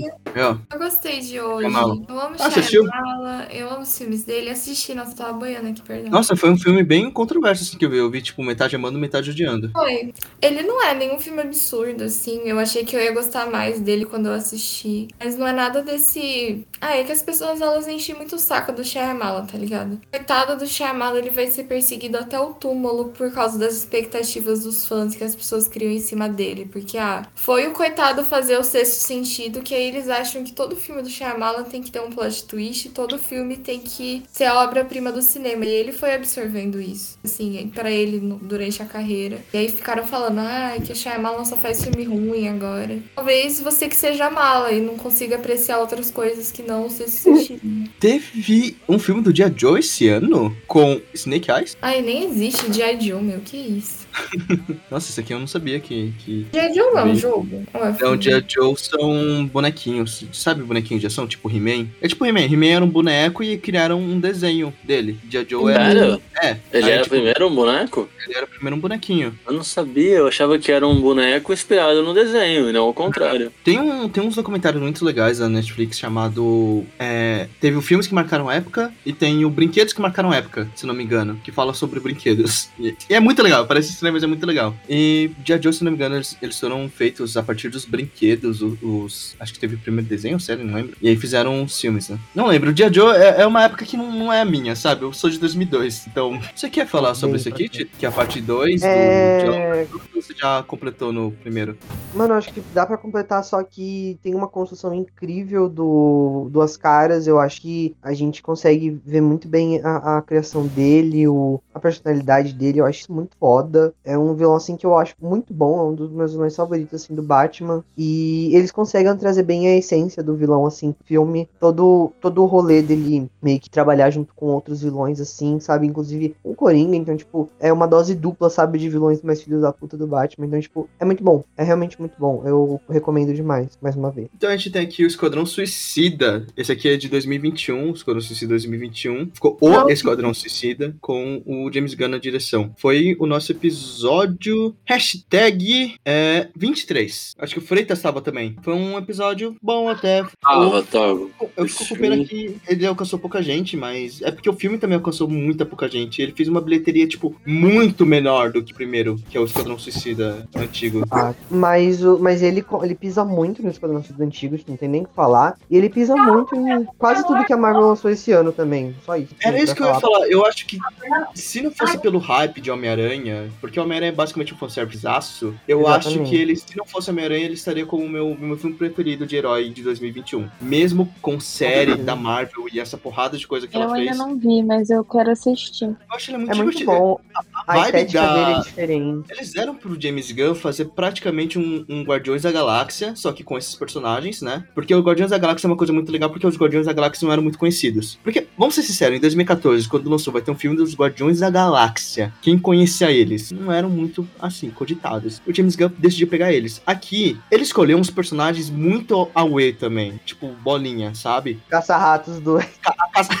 Caça-rato 2, eu nunca tanto esse nome. Aí, tem a Caça-rato 2. O sanguinário mesmo, ninguém conhece. É, então, tipo, foi. Ele pegou personagens muito. É porque o Sanguinário era pra ser o Deadshot, né? Antes. Aí o Giselba É. decidiu. Mas eu, eu gosto, eu gosto que ele. Eu gosto da escolha dele de substituir o crocodilo pelo King Shark, porque o King Shark ele, é- ele tem muito mais. Não mais personalidade, mas acho que ele tem mais carisma. é, e também tem a Arlequina junto, então os dois formam uma dupla na série da Harley Quinn, que é muito boa. Então eu acho que trazer isso pra esse filme também já dá uma. Como posso falar? Tipo, uma, uma plantada na sementinha, tipo, vamos ver Harley Quinn, sabe? Ou o contrário também. Então, acho que funciona muito bem. Então, é, é muito, é muito foda. Mesmo gosto. sendo muito esquisito no churrasco, acho que ele tem efeitos visuais muito bons. E eu acho que eu vi algumas Tem. produções trucando daqui. A trilha sonora daqui também é muito boa, diferente do primeiro, que era uma mistureba. Aqui é realmente muito bem coordenado. Que nem é nos Guardiões da Galáxia. Diferentemente de Guardiões da Galáxia, em que ele pegou um grupo desconhecido de super-heróis, fez uma ação com efeitos visuais bons e trilha sonora.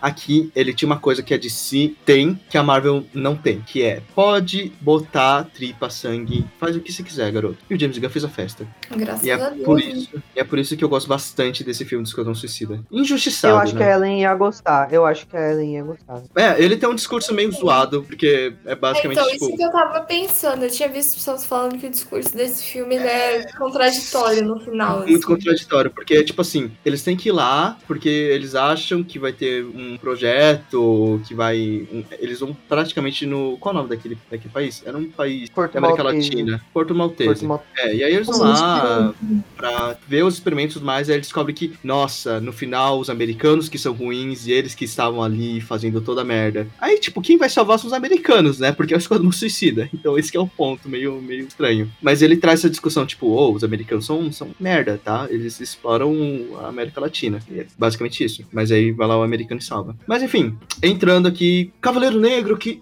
Não, Cavaleiro Negro não. Cavaleiro Verde, porra. Queria ver. Eu não sei se teve tradução desse nome, The Green Knight. Mas o título é o Cavaleiro Verde? Acho que não. Eu não sei. Eu não sei. Eu não sei se ele teve um, um título em português. Acho que ele não teve uma tradução. Porque eu acho que ele não veio pro cinema. É um filme da 24. Eu tô muito ansioso pra assistir. Eu queria ter assistido antes de vir pra cá. É um filme com o Dave Patel, se não me engano. Sim. E nossa, tá todo mundo falando muito bem. E eu já tava com muita ansiedade pra assistir ele antes. Então agora eu tô mais ainda. Alguém aqui viu? Ah, eu adoro, adoro Eu Dave não Patel. vi, mas eu tenho vontade. Acho que ele tá na minha watchlist. Tá na minha watchlist também. Eu adoro o Dave Patel, eu adoro ele.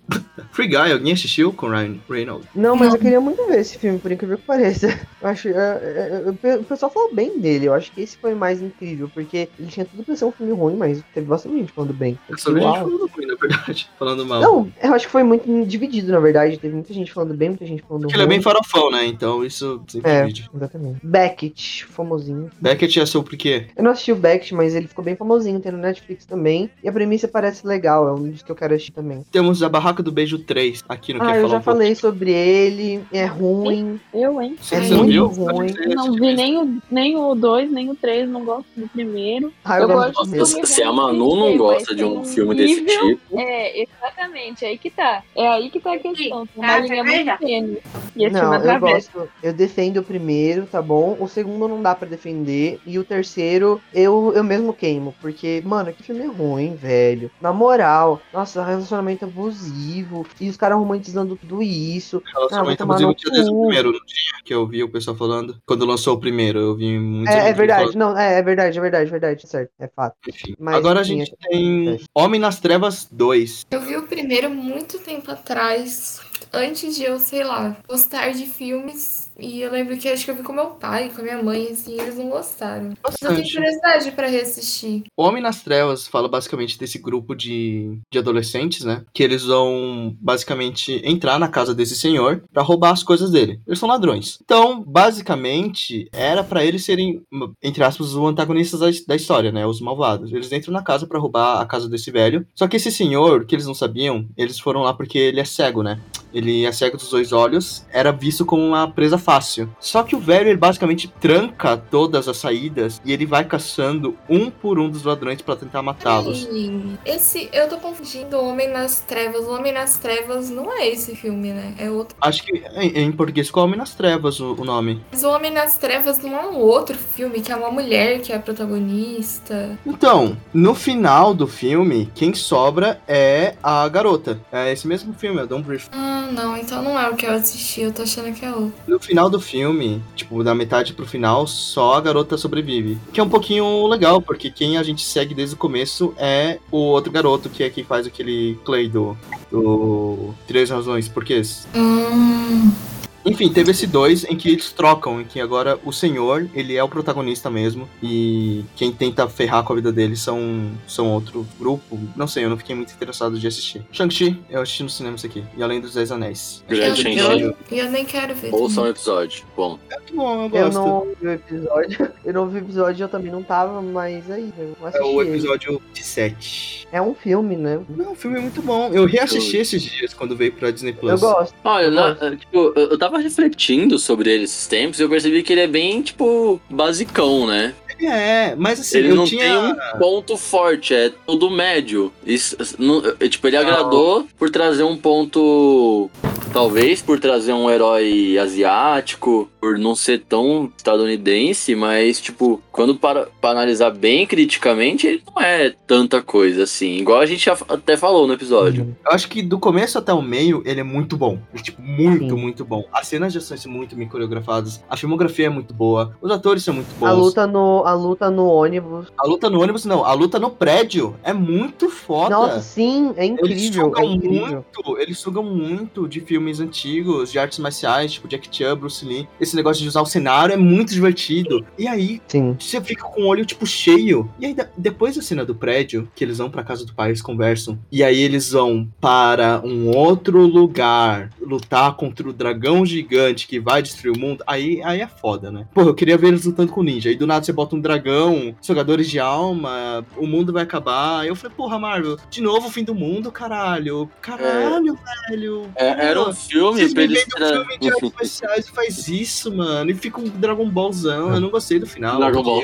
Era um, um filme pra eles Dragon tra- era um filme pra eles fazerem o que eles fizeram em Gavião, Ar- Gavião, Arque- Gavião Arqueiro, né? Uma coisa mais, mais pé no chão. Daí, não, o mundo tá acabando, mais uma vez. Ai, é, só É, isso que eu eu- tenho a dizer, mas o, o, Eu o também começo tenho pro essa é um- ressalva. Bom. Mas é um bom filme, eu gosto. É- Eu é gosto tipo, dele. O, é- é- perso- o ator também é bom, eu gosto dele. ele é muito O antagonista é muito bom. A relação dele o, o- com o fato de ter um, um conflito tão grande assim por pano de fundo acaba deixando todos os outros desenvolvimentos meio pela metade. Eu senti isso também. É porque eu gosto Sim. muito da relação dele com o pai. Tipo, o pai dele, ele foi um pai muito amoroso com o filho em uma certa época, que era quando a mãe tava viva. Tem vários momentos dele com o pai junto. Aí a mãe morre, ele mata um monte de gente na frente do filho, ele ensina o filho a matar, manda ele pra uma missão pra matar, transforma o Shang-Chi basicamente numa máquina de matar, e depois o Shang-Chi fala, beleza, agora eu vou matar você, sabe? Você me ensinou a matar, eu vou matar você. E é uma coisa muito, muito legal, esse negócio de pai e filho que eles têm, e ao mesmo tempo eles são rivais, eles são antagonistas, um tá no, no caminho do outro, eles brigam, e no final ele não é o vilão principal, é o dragão, porque ele morre e o dragão suga a alma dele. Não, o dragão, o dragão é do bem. Quem é do mal é aquele bicho escroto feio. Que Não, é um É dragão. um, que é um dragão também, Tito. Ele, não, ele é um dragão? Ele tem asas gigantes, ele tem um pescoço longo, ele é um lagarto gigante com asas longas, pra mim é um dragão, cara, eu não sei. Ele não parece um dragão. Ele não é um dragão. Tenho certeza que ele não é um dragão. Shang-Chi Dead Dragon. Esse é o Como isso aqui não é um mesmo? dragão, cara? Pelo amor de Não Deus. parece um como- dragão, velho. Pô, Nossa, gente, mano. Olha isso aqui. Isso aqui não parece um dragão? Pelo amor. Nossa, quando eu, quando eu achava que era outra coisa. Quando eu eu parecia outra O que coisa. eu vi as pessoas falando de Shang-Chi era que tinha os efeitos especiais horríveis, assim, tipo, coisas de chorar de ruim. Não, os efeitos da água são muito bons. Só tem uma cena em que eu. É, aquela-.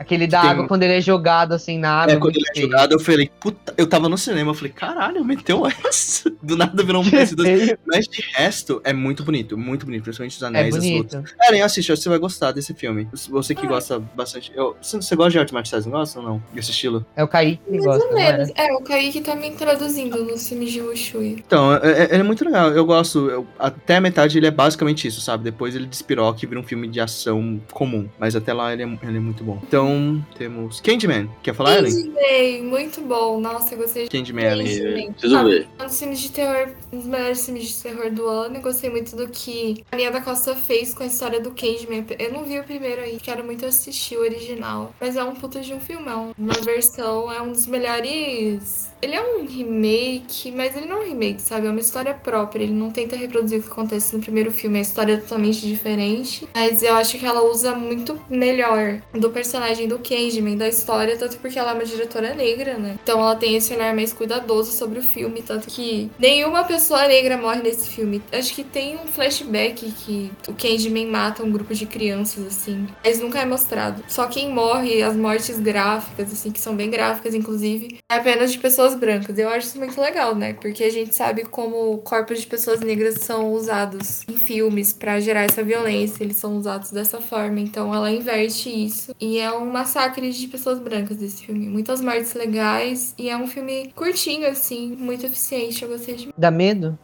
Olha, nossa, estão soltando bomba aqui, rapaziada. Já pegou na sala. Abaixa, abaixa, Ellen. Então, eu não sei, Tito, eu acho que não dá medo, mas eu tenho muito medo no começo do filme, quando o Candyman, ele sai de dentro da parede. Dá um medo, assim. É, uma- é meio assustador. Mas eu acho que ele é tranquilo, Tito. Você não ia ficar morrendo de medo, não. Muito Eita, a obrigado. gente teve um filme de The Witcher, eu não sabia disso. Eu queria ver The Witcher. Meu pai é muito viciado em The Witcher. Eles criaram um, tipo, um multiverso, né? Com The Witcher agora. O multiverso do The Witcher? É, foi tipo assim, não foi que o pessoal tava reclamando que de- depois que a Marvel colocou o multiverso, tem tá multiverso aparecendo em tudo, mas não. É, porque The Witcher, eu não tenho muita propriedade pra falar porque eu basicamente não consumi nada de The Witcher, mas o Bruno Rossi, que é um grande amigo meu, ele é muito viciado, ele tá me contando. Basicamente começou como livro, aí virou o jogo, né? Que se eu não me engano é da Sony ou não? Eu não lembro. Enfim, tem o The Witcher 1, 2 e 3, o 3 é um grande sucesso. E aí fizeram uma série pra Netflix live action. E aí agora, pelo que parece, tem esse filme. E enfim, vamos para. É, Ela- a, pau- a- a pausinha passou ali em cima. Esse The Voyeurs, eu queria ver, tá na minha, na minha lista do Prime também. Parece uma pegada bem interessante. É um filme, tipo, uma coisa comum do Prime, né? Pegar uns, uns filmes que são, tipo, um ambiente só, dois, que é um bagulho pelo trailer, parece que é uma coisa bem voltada ali no casal, que fica observando o vizinho e o bagulho vai, vai engrossando. Parece ser foda. Mulher na Janela 2. Só tem. Parece ser foda. Eu preciso ver ainda. Eu Ele filmei é o o cara- Dead, que é o filme do TikTok. Nossa, isso daí deve ser uma das coisas mais interessantes já lançadas no ano. Tipo Bem o filme ruim. da Cinderela, da Camila Cabello. Então, isso Bem, aqui, bem ruim. ele é, ele é o remake do Ela é o Cara, é isso, né? Sim, é, exatamente. Eles quiseram pegar o ela é o cara, só que fazer como se é- a menina fosse transformar o menino diferente da escola, uma aposta, caralho, é quatro. I can Ah. fix it. Mas é ruim. Tem... É. Come on, come on. Esse aqui em, em português ficou alguma coisa da vida. Vamos lá. Não, não lembro. Não lembro. Ficou. Não vou, não vou lembrar o nome dele em português. Mas é um filme com o. Joaquim Phoenix estava sendo muito esperado e quando entregou, entregou de uma forma muito boa. Tá sendo um sucesso enorme e tá com certeza cogitado pro Oscar, sabe? Tem muita gente falando Vamos ter sobre. que assistir, então.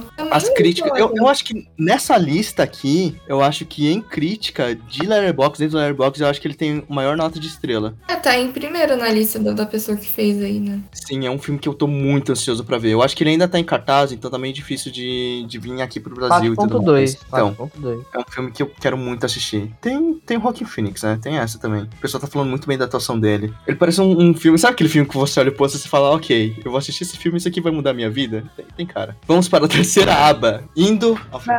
Nossa, eu queria tanto ver Razão. Ah, então vamos falar sobre House of Gucci. Não, teve outros que eu vi, gente, só que a gente já falou no podcast. Ah, tá. Mano, tem um monte de filme aí que eu fui descobrir agora quando o Shoei te mandou essa lista no WhatsApp e lançou e, tipo, se eu soubesse eu teria assistido, mas eu não sabia, velho. Eu não fazia, Tipo, tipo, esse Resident Evil aí. Esse Resident Evil-. Tem uma atividade paranormal ali em cima, mano. Porra, eu queria ver. Mano, tem Sing 2, velho. Eu não sabia que Sing 2 já tinha lançado. Porra, eu vou ter que fazer o que? Um, uma maratona os cinematográfica, melhores? mano, tá faltando um. Ah, qual que é o nome? O quê? Quando você fica anunciando filme? Divulgação. É, Então, tá faltando divulgação. Quando você fica anunciando. Mano, mano, Aquino, você quer falar sobre House of Gucci, que eu não assisti? Quando- onde que eu falei sobre House of Gucci? Foi com vocês? Não. Eu acho que não. Eu acho que o Tito queria assistir aí você convidou, alguma coisa assim. Eu Ah, acho que ninguém aqui assistiu. Enfim, é, House of Trustee, né? Conta a história dos Gucci, o que aconteceu. Eu achei que eles iam levar o filme de um jeito um pouco diferente, mas eu até que achei interessante o jeito que eles, tipo, levaram a história. Temos Lady Gaga como protagonista, é muito engraçado, porque ela é muito caricata, né? Ela tá boa, que eu vi, tipo, metade falando que ela tava muito Não, ela tá. Lady caricatura e metade falando que ela tava muito boa. Ela tá Lady Gaga, né? Ela tá caricata. Só que aí a questão é, ela tá caricata porque ela não é uma boa atriz ou ela tá caricata porque era o objetivo? Eis a questão. Aí cada pessoa interpreta de um jeito. Mas eu gostei do filme, eu gostei da ambientação. Assim, não prestei tanta atenção que eu não tava tão louca pra ver o filme assim, né? Mas foi uma experiência. Eu tava muito empolgada, né? Tipo, estavam querendo muito saber o que seria desse filme, assim. Eu ouvi falar bastante antes dele sair. Então eu tava curiosa pra assistir. E aí, Manu, vai falando aí se apareceu algum. Tá, Ah, pensando quero algum- falar sobre Don't Look Up. Eu não vi ainda. Tá, só os, outro, os outros que eu vi, vocês também viram, vocês conseguem falar sobre, então tá tudo bem. Oi, gente, eu tenho um compromisso. Oi, gente, nada, né? Que eu tô aqui faz duas horas, mas enfim, tenho um compromisso, tenho que sair. Mas eu prometo que em 2022 eu verei mais filmes, eu sairei da minha zona de conforto, que são as séries, e verei mais filmes. E Maligno eu gostei muito, mas eu já falei sobre, se quiser ouvir minha opinião, acho o episódio que a gente falou sobre. Um beijo, bom 2022 pra vocês. Tchau, Manu, até o próximo ano. Tchau, mano. Beijo, Mano, amores. é nóis! Heróis, muito bom 2021 com vocês aqui. Tchau, amigas. Cuida. Beijos. Beijos. Ó, Maligno, a gente falou no episódio de terror, nos cinco filmes. de- Maligno salvou o cinema de terror. Grande Maligno, que nós assistimos com le- dublagem de fã. Você. É. Gente, eu queria chamar o Gabriel pra fazer parte da minha ceia de Natal e eu ia servir tudo que ele quisesse. Ele é tão fofo, tão Sim. querido. Lindo, ele é um bebê. querido. Ele é um querido. É isso que ele é. É, quem amo. quiser, tem, tem um episódio lá pra, pra assistir. Eu acho tão Ah. incrível que ele é um monstro gigante assim, mas a gente ama ele de coração, né? É sobre isso. Temos Duna, filme. E Foda-se, Duna. Pica. não sei se eu quero assistir. Acho É, que Eu amo Duna. tô, tô igual a Ellen.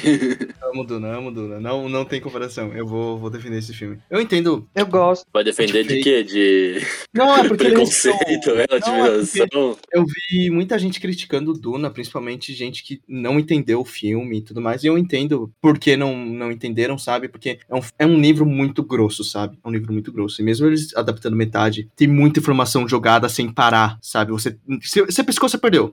Então, muita coisa que serve pra história andar tá ali. Então, mano, você consegue ficar muito perdido no filme mesmo, sabe? Foi basicamente uma punhetagem pra quem leu o livro. Então, eu gostei muito, eu gostei muito das atuações, eu gostei muito dos personagens, eu gostei muito de como foi adaptado. Porque era uma dúvida que eu tinha. Porque acho que Duna é um filme, é um livro muito, muito difícil de se adaptar. Porque é, é- é muito estranho você ver essa outra cultura que são os arraquinos, você vê como os Artrades são basicamente coloni- colonizadores e, tipo, o livro não tenta passar pano nisso, mas ao mesmo tempo você tá vendo eles como protagonistas, sabe? E você vê que eles estão usando água pra regar planta enquanto tem gente morrendo de sede. E eles botam isso aqui bem pincelado, mas dá pra você entender dentro do filme. Eu gostei muito dele. Pra quem quiser mais, a gente falou bastante, muito sobre esse filme. Principalmente você que não assistiu, que, que não leu o livro, queria entender um pouco mais. Dá uma olhada, dá uma olhada. É o episódio 35. A gente convidou eu, que assisti- eu, o Aloysio e o Luiz, a gente leu o livro. E o Tito tá lá pra fazer as perguntas e a gente responder.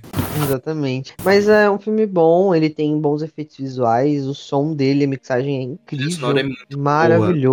É, é, eu gosto muito. Eu tava vendo Mutante Rex esses dias, né? Com a animação da Cartoon. do nada. Tem um bicho. É, do nada. E tem um bicho que ele tem. Ele tem um, tipo, um rolê assim, muito parecido com o, o monstro de Duna, né? Os monstros de Duna, tipo, a boca assim, cheia de dentes. Tal. Isso. Nossa, aí eu fiquei, nossa, Duna! Spencer, vocês viram? Tá sendo bem falado também. Eu quero ver, eu não vi ainda. Eu quero ver também a. Como é o nome dela? Esqueci. Como que é o nome dela, gente? Kristen Stewart. Isso, tá falando, tão, estão falando que talvez o Oscar venha, porque. Ela que ela bem. ganhe, torcendo muito pela Mami. Sim, ela, ela atuou muito bem, né, velho? Sim. Agora a gente tem Cinderela da. Camila Ai. Cabelo. É isso aí. Ninguém viu esse filme, né? Então passa. É, Ninguém eu acho que. É da Amazon, né? o, é, é da Amazon e tem. ah, o, tipo assim, o som do tabu quebrando com o Billy Porter de Fada Madrinha. Temos a última noite em Sorro. Ah, eu quero. In Soho. Ô, Freitas, eu quero tanto ver esse filme, filme. mas por favor, eu sei que você Oh. apologia a spoiler, mas por favor, me deixa assistir esse filme cru. Eu não Ah, vi cara. Me salva hoje. É, Eu eu, vou respeitar o- a vontade que vocês. a necessidade de, de surpresa. Mas, tipo, mano, é um filme foda. Tu, você começa a ver ele, muitos pontos não ficam claros. Assim, eu que sou lerdo com plot twist, eu ouvi de outras pessoas também, que o bagulho não fica claro até que rola. E, mano, é muito foda. é- Tem uma carga ali na frente, chega um momento que é um terror, assim, um terror meio bem psicológico da principal. Eu vi isso no Sabe, trailer, É muito gostoso, velho. É muito gostoso. É um filme Tá. assim. Já que a, a eu dela é do. é um fantasma. Então, mano, e daí, só que, tipo, tem algumas partes que são bem assim, né? A, a, a construção toda do bagulho, ela acaba ficando meio enérgica no final, porque não tem, quando tu para pra olhar, não tem muito sentido pra, pra ela tá vendo o que ela vê, tá ligado? Tu vai sentir isso, mas faz sentido Mas você acha que depois. faltou essa explicação? Que Ah, eu acho que fica um pouco pra gente, né? Porque foi um bagulho assim muito de passagem. Eu acho que se eu rever, eu vou sentir mais ainda que faltou essa explicação. Ou talvez eu enxergue o ponto. Mas, assim, como eu só vi uma vez, a minha opinião foi muito foda. Eu fiquei, eu assim, muito extasiado com o filme. Mas, é, sem mais. eu tô com muita Foi- expectativa o foda. A Tem. arte dos posters também Sim, que eles nossa, colocaram foda. são muito bonitas. Tipo, o trailer eu vi no cinema, foi. Nossa, eu Nossa. pulei da cadeira. Não passou na minha sessão de Eternos o trailer, e agora já lançou, já saiu O do não, não, o passou meu menos passou ainda. no. eu- quando eu fui assistir Halloween Kills, eu assisti Ah.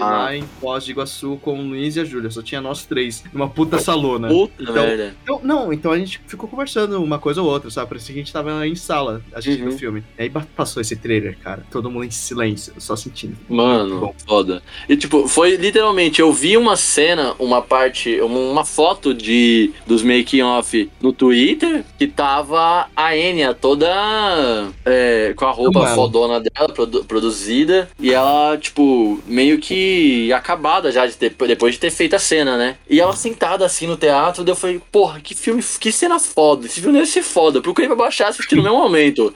Não me arrependi, mano. Foda demais. Dá medo? Queria, queria ter assistido no, no Ele dá um cinema. sustinho sim, Tito, mas não dá medo não. No cinema, tipo, parecia um filme. Quando eu tava assistindo o trailer, eles usaram muito bem o surrounding. E eu fiquei, meu, É. eu quero muito assistir. Tipo, a trilha sonora tava muito boa. Por um segundo, eu sei que era só um trailer, mas por um segundo eu tava dentro do filme É. já, sabe? Então, Eu saí meio sem ar assim. Eu falei, eu fa- olhei assim pra Júlia e pro Luiz e falou, mano, a gente tem que ver isso aqui no cinema quando lançar em Atibaia. Lançou em Atibaia? Não lançou. não, com certeza. De amizades minhas, lá em Datuba lançou, né, no Topázio. Daí, de amizades minhas que viram, uma amiga minha, a Laura, salve Laura, foi... Foi assistir sozinha, porque ela tava com muita vontade de ver mesmo, porque é a Enya, né? A gente ama a Enya, ela. E, mano, daí, tipo, ela chegou lá, depois ela contando. Muito foda, muito foda também. Achou muito foda. Daí a, a Luísa, a Laís e a Gabi foram também, salve. E, tipo, o- a- a- tipo, foi o que? Eu tava estudando, pá. Elas foram à tarde. Daí voltou pro cursinho ainda, a Luísa depois. Mano, a menina não parava de. Sabe? Não tinha reação. Ela não parava quieta. Eu, caralho, muito foda, muito foda. E é, é essa sensação que esse filme causa nas pessoas. Sete. Prisioneiros, alguém viu? Não. Então a gente tem Halloween Kills, Ellen! Ó, vou falar meu hot take aqui. Halloween Kills é o filme mais injustiçado do ano, de longe. Porque eu não sei da onde que o povo tirou que esse filme é ruim nesse nível. Eu não Tipo, gostei. Se achar que o filme é ruim, que não é muito legal, ok. Mas as pessoas agiram como se Halloween Kills fosse a morte do cinema e não poderia ser mais diferente.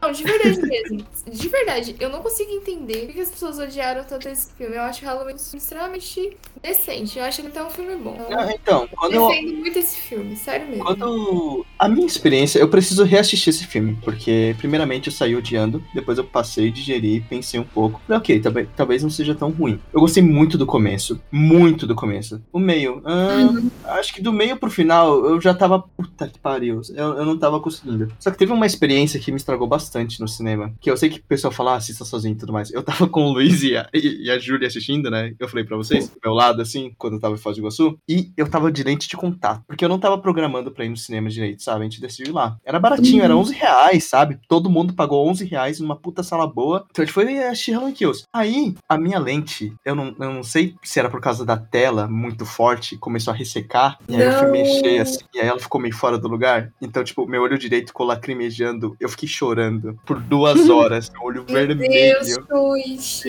com a mão no olho, assim, eu fiquei, caralho, acaba essa porra aqui. E eu não trouxe nada, tipo, pra guardar a lente. Aí, foi uma experiência um pouquinho ruim. Mas além disso, quando eu saí, a primeira coisa que eu vi foi o Luiz e a Júlia tacando pau no filme. E eu também não tinha gostado. Me juntei. Mas eu gosto muito do começo do filme. Eu acho que o começo do filme dele é tão foda. Acho que quando eles retomam todo aquele negócio do, do primeiro Halloween de, de 75, uma coisa que me deixa tão extasiado, porque o, o Luiz só tinha visto o Halloween de 2018 e a Flores não assistiu nenhum.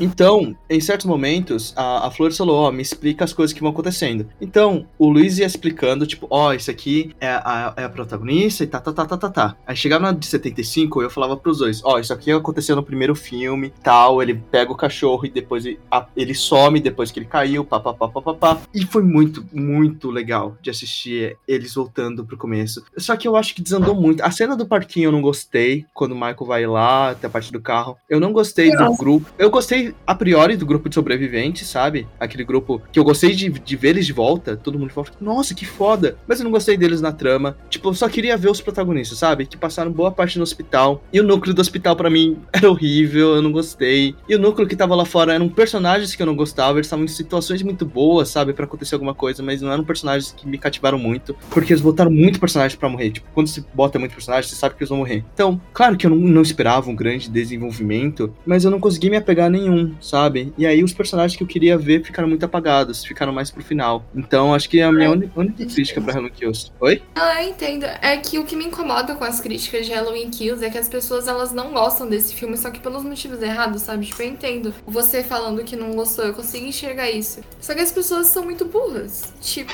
elas ficam reclamando do tom do filme. Sendo que o filme, ele obviamente assume um tom mais brega, assim, sabe? Ele assume um tom bastante satírico. E muitas críticas relacionadas a como o David Gordon Green fez o Michael Myers, sendo que todo diretor, quando ele vai fazer. Todo diretor diferente que vai fazer um filme, seja de Halloween, seja de outro slasher, ele vai ter um olhar diferente sobre o assassino, sabe? Rob Zombie teve o olhar mais diferente sobre o Michael Myers de todos. Ele praticamente desconstruiu o personagem inteiro. E o David Gordon Green tem o Michael Myers dele, sabe? Que é um Michael Myers que eu gosto muito, que nesse filme ele tá todo sangrento, ele tá brutal, que é uma coisa que você não tem antes. Ele era um assassino muito sutil, assim, só que nesse ele tá bruto, ele tá violento, e eu gosto muito disso. E eu não sei, parece que as pessoas direcionaram um ódio muito desproporcional a esse filme. Ele é um filme bom, apenas assim, pra mim. Você gostou do final dele? Gostei. Tô muito ansiosa pro Halloween Ends, é um dos filmes que eu mais quero ver em 2022. Qual que é o rolê desse filme aí do Halloween Kills? Tipo, ele é uma é um remake ou é uma Não, ele é a continuação? continuação do remake de 2018. E o remake não é bem um remake, ele é uma continuação do primeiro filme. É, uma é continuação. direta. Ele ignora todos os outros filmes de Halloween que vieram depois do primeiro do Carp. Porque o Não, nome é depois do literalmente segundo, Halloween. né? Porque o, o segundo ele também é- tem, tem a personagem principal do primeiro, né? Não, é porque. Não, não, não. Eles vão direto do primeiro filme mesmo. Que o segundo e o terceiro eles vão continuando a história, sabe? Mas eles ignoram eles. Eles vão direto do primeiro. Não, o segundo, o segundo é com a personagem, é com a personagem da Jamie Lee Curtis também. É no hospital, é o Então do mas, hospital. tem, então, mas tem mais, tem mais filmes do Halloween. Porque Ah, que sim, são aparece, ruins, sabe? são muito Não, não, ruins. não, não que são ruins. Que ela aparece e eles descartam tudo isso. Eles pegam a partir do primeiro Ah, filme, entendi. entendeu? Porque assim, o Halloween 2, ele tem a Jamie Lee Curtis, só que é no Halloween 2 que introduz essa coisa de que a... Qual que é o nome? Qual é o nome da personagem da Jamie Lee Curtis? Meu Deus. O nome. A também. personagem da Jamie Lee Curtis introduz que ela é irmã do Michael Myers, na verdade. Tipo, tem essa coisa no 2. E é por isso que eles desconsideram o segundo Halloween, porque eles não querem ter isso canonicamente, sabe? No... Hum, Na entendi, continuação de entendi. 2018. E nesse Saquei. Halloween Kills, ele já faz uma dobra. Lore, lore. já faz uma dobra do que aconteceu com o Michael Myers depois, logo depois dele ter sumido na- no primeiro filme. Porque o primeiro filme foi um gancho pro segundo. E aí o Halloween Kills explica que esse gancho, na verdade, mostra como ele foi preso, sabe? Que no remake ele já tá preso depois. Ah, eu vou ter que assistir esse Halloween Kills então. Cop Shop, Darling Core. Último Dear duelo. Ah, Evan Hansen, Dear Evan Hansen, ele tem um, ele é de um espetáculo da Broadway, né? É muito interessante. Eu, Uhum. eu não assisti o filme, mas eu ouvi, eu li muito sobre ele no em um livro que é da Becky Albertalli, que fez o Love Simon. Ela fez um livro com Adam Silveira, também, né, LGBT, falando sobre é, que se passa em Nova York, que chama E Se Fosse a Gente. E um dos personagens, ele é muito fã de musicais, né? Inclusive o Dear Evan Hansen. E é, é um filme que eu queria muito assistir. Tem o livro do, do, do espetáculo, né? Agora tem o filme também. Eu gosto de musicais, então eu acho que é uma recomendação boa aí que o pessoal assistir, por mais que eu não tenha visto ainda. Mas é isso aí, eu vou, vou assistir, vou trazer podcast. A gente tem o último duelo. É um filme que tá sendo bastante comentado e tem críticas muito boas. Eu ouvi falar desse, mas eu não, não vi, não. Então, é, esse filme aqui tá na minha watchlist. Ah, não, não tá. Agora está. Em algum momento a gente vai falar dele. Pode ser que seja nos cinco filmes. Ocupado com Jake Gyllenhaal. Esse aqui eu sei que o, o Marcão, Mar- nossa, o Marcão, que é o nosso amigo, ele já participou aqui de alguns episódios como convidado. Marcão, ele mora em Foz do Iguaçu, né? Aí ele foi passar duas semanas aqui em Atibaia, né? Pra ver a gente, os amigos, pá. Aí ele veio aqui pra Atibaia, ele foi dormir aqui em casa por duas semanas, né? Foi ficar aqui em duas semanas. Aí eu emprestei minha conta da Netflix. Só que ele foi assistindo o filme meio picado. Então, tipo, o que acontecia no filme, ele, ele, ele vinha assim é, na sala ou comigo e falava, cara, eu tô assistindo o culpado com o Jake Gyllenhaal. Tá muito bom, cara, tá muito bom. Aí depois que ele acabou o filme, falou, pô, filme mais ou menos. Não gostei tanto do final. Alguém aqui assistiu? É da Netflix. Não. É um suspense. Não. Um suspense. Ó, eu deixei na minha watchlist. Suspense sempre me pega. Square Macho, alguém viu? Não, você assistiu? Não. Não também. É que eu vi um. uma merda. Eu odeio Clint Eastwood. Eu vi um cara com- comparando ele com o, o Matrix, o cara do Omelete. cara, Hassel. meu. Tem que ser o do Omelete. Sim, é que do Omelete. o Hassel do Omelete. Claro que é o Hassel. A tragédia de Macbeth. Eu gosto do nome, nunca vi também não. Parece ter- Então, esse é um dos Macbeth. filmes que eu vi eu pensei, pô, eu podia ter assistido se eu soubesse. Exatamente. Esse aqui eu vi sendo bem falado no Letterboxd. E eu também fico interessado, porque eu, eu tô literalmente estudando Shakespeare agora em letras, né? Então, é, é uma coisa que tinha um. Nem coisa de gente de letras. Esse, esse Tem Alguém na Sua Casa, esse filme ele é de terror, ele é quero da, da Netflix, e se eu não me engano ele é slasher também. E É, um slasher. ver... E, mano, eu fui ver ele, assim, tipo, eu não assisti ele, mas eu fui ver ele na Netflix quando eu tava vendo, tipo, um filme pra, pra assistir mesmo, assim. E aí, tipo, impressionado, porque ele é de 18, então eu tenho muita vontade de ver esse filme, quero muito ver ele. Eu Quero ver também. Ó, VHS 94. Agora VHS Um 94. dos A Ellen melhores do ano, foi quem caralho. fez 80% da Caralho, divulgação velho. desse filme aqui no Brasil. Pelo Twitter ainda, tá? Esse filme é absurdo, eu amo, eu amo VHS 94. Por incrível que pareça, eu nunca vi os outros VHS, eu quero muito assistir. Tem outros? Eu Tem, achei que era um filme. três, tem tem, três. tem 93. Esse é 93 antes, né? Esse é 94.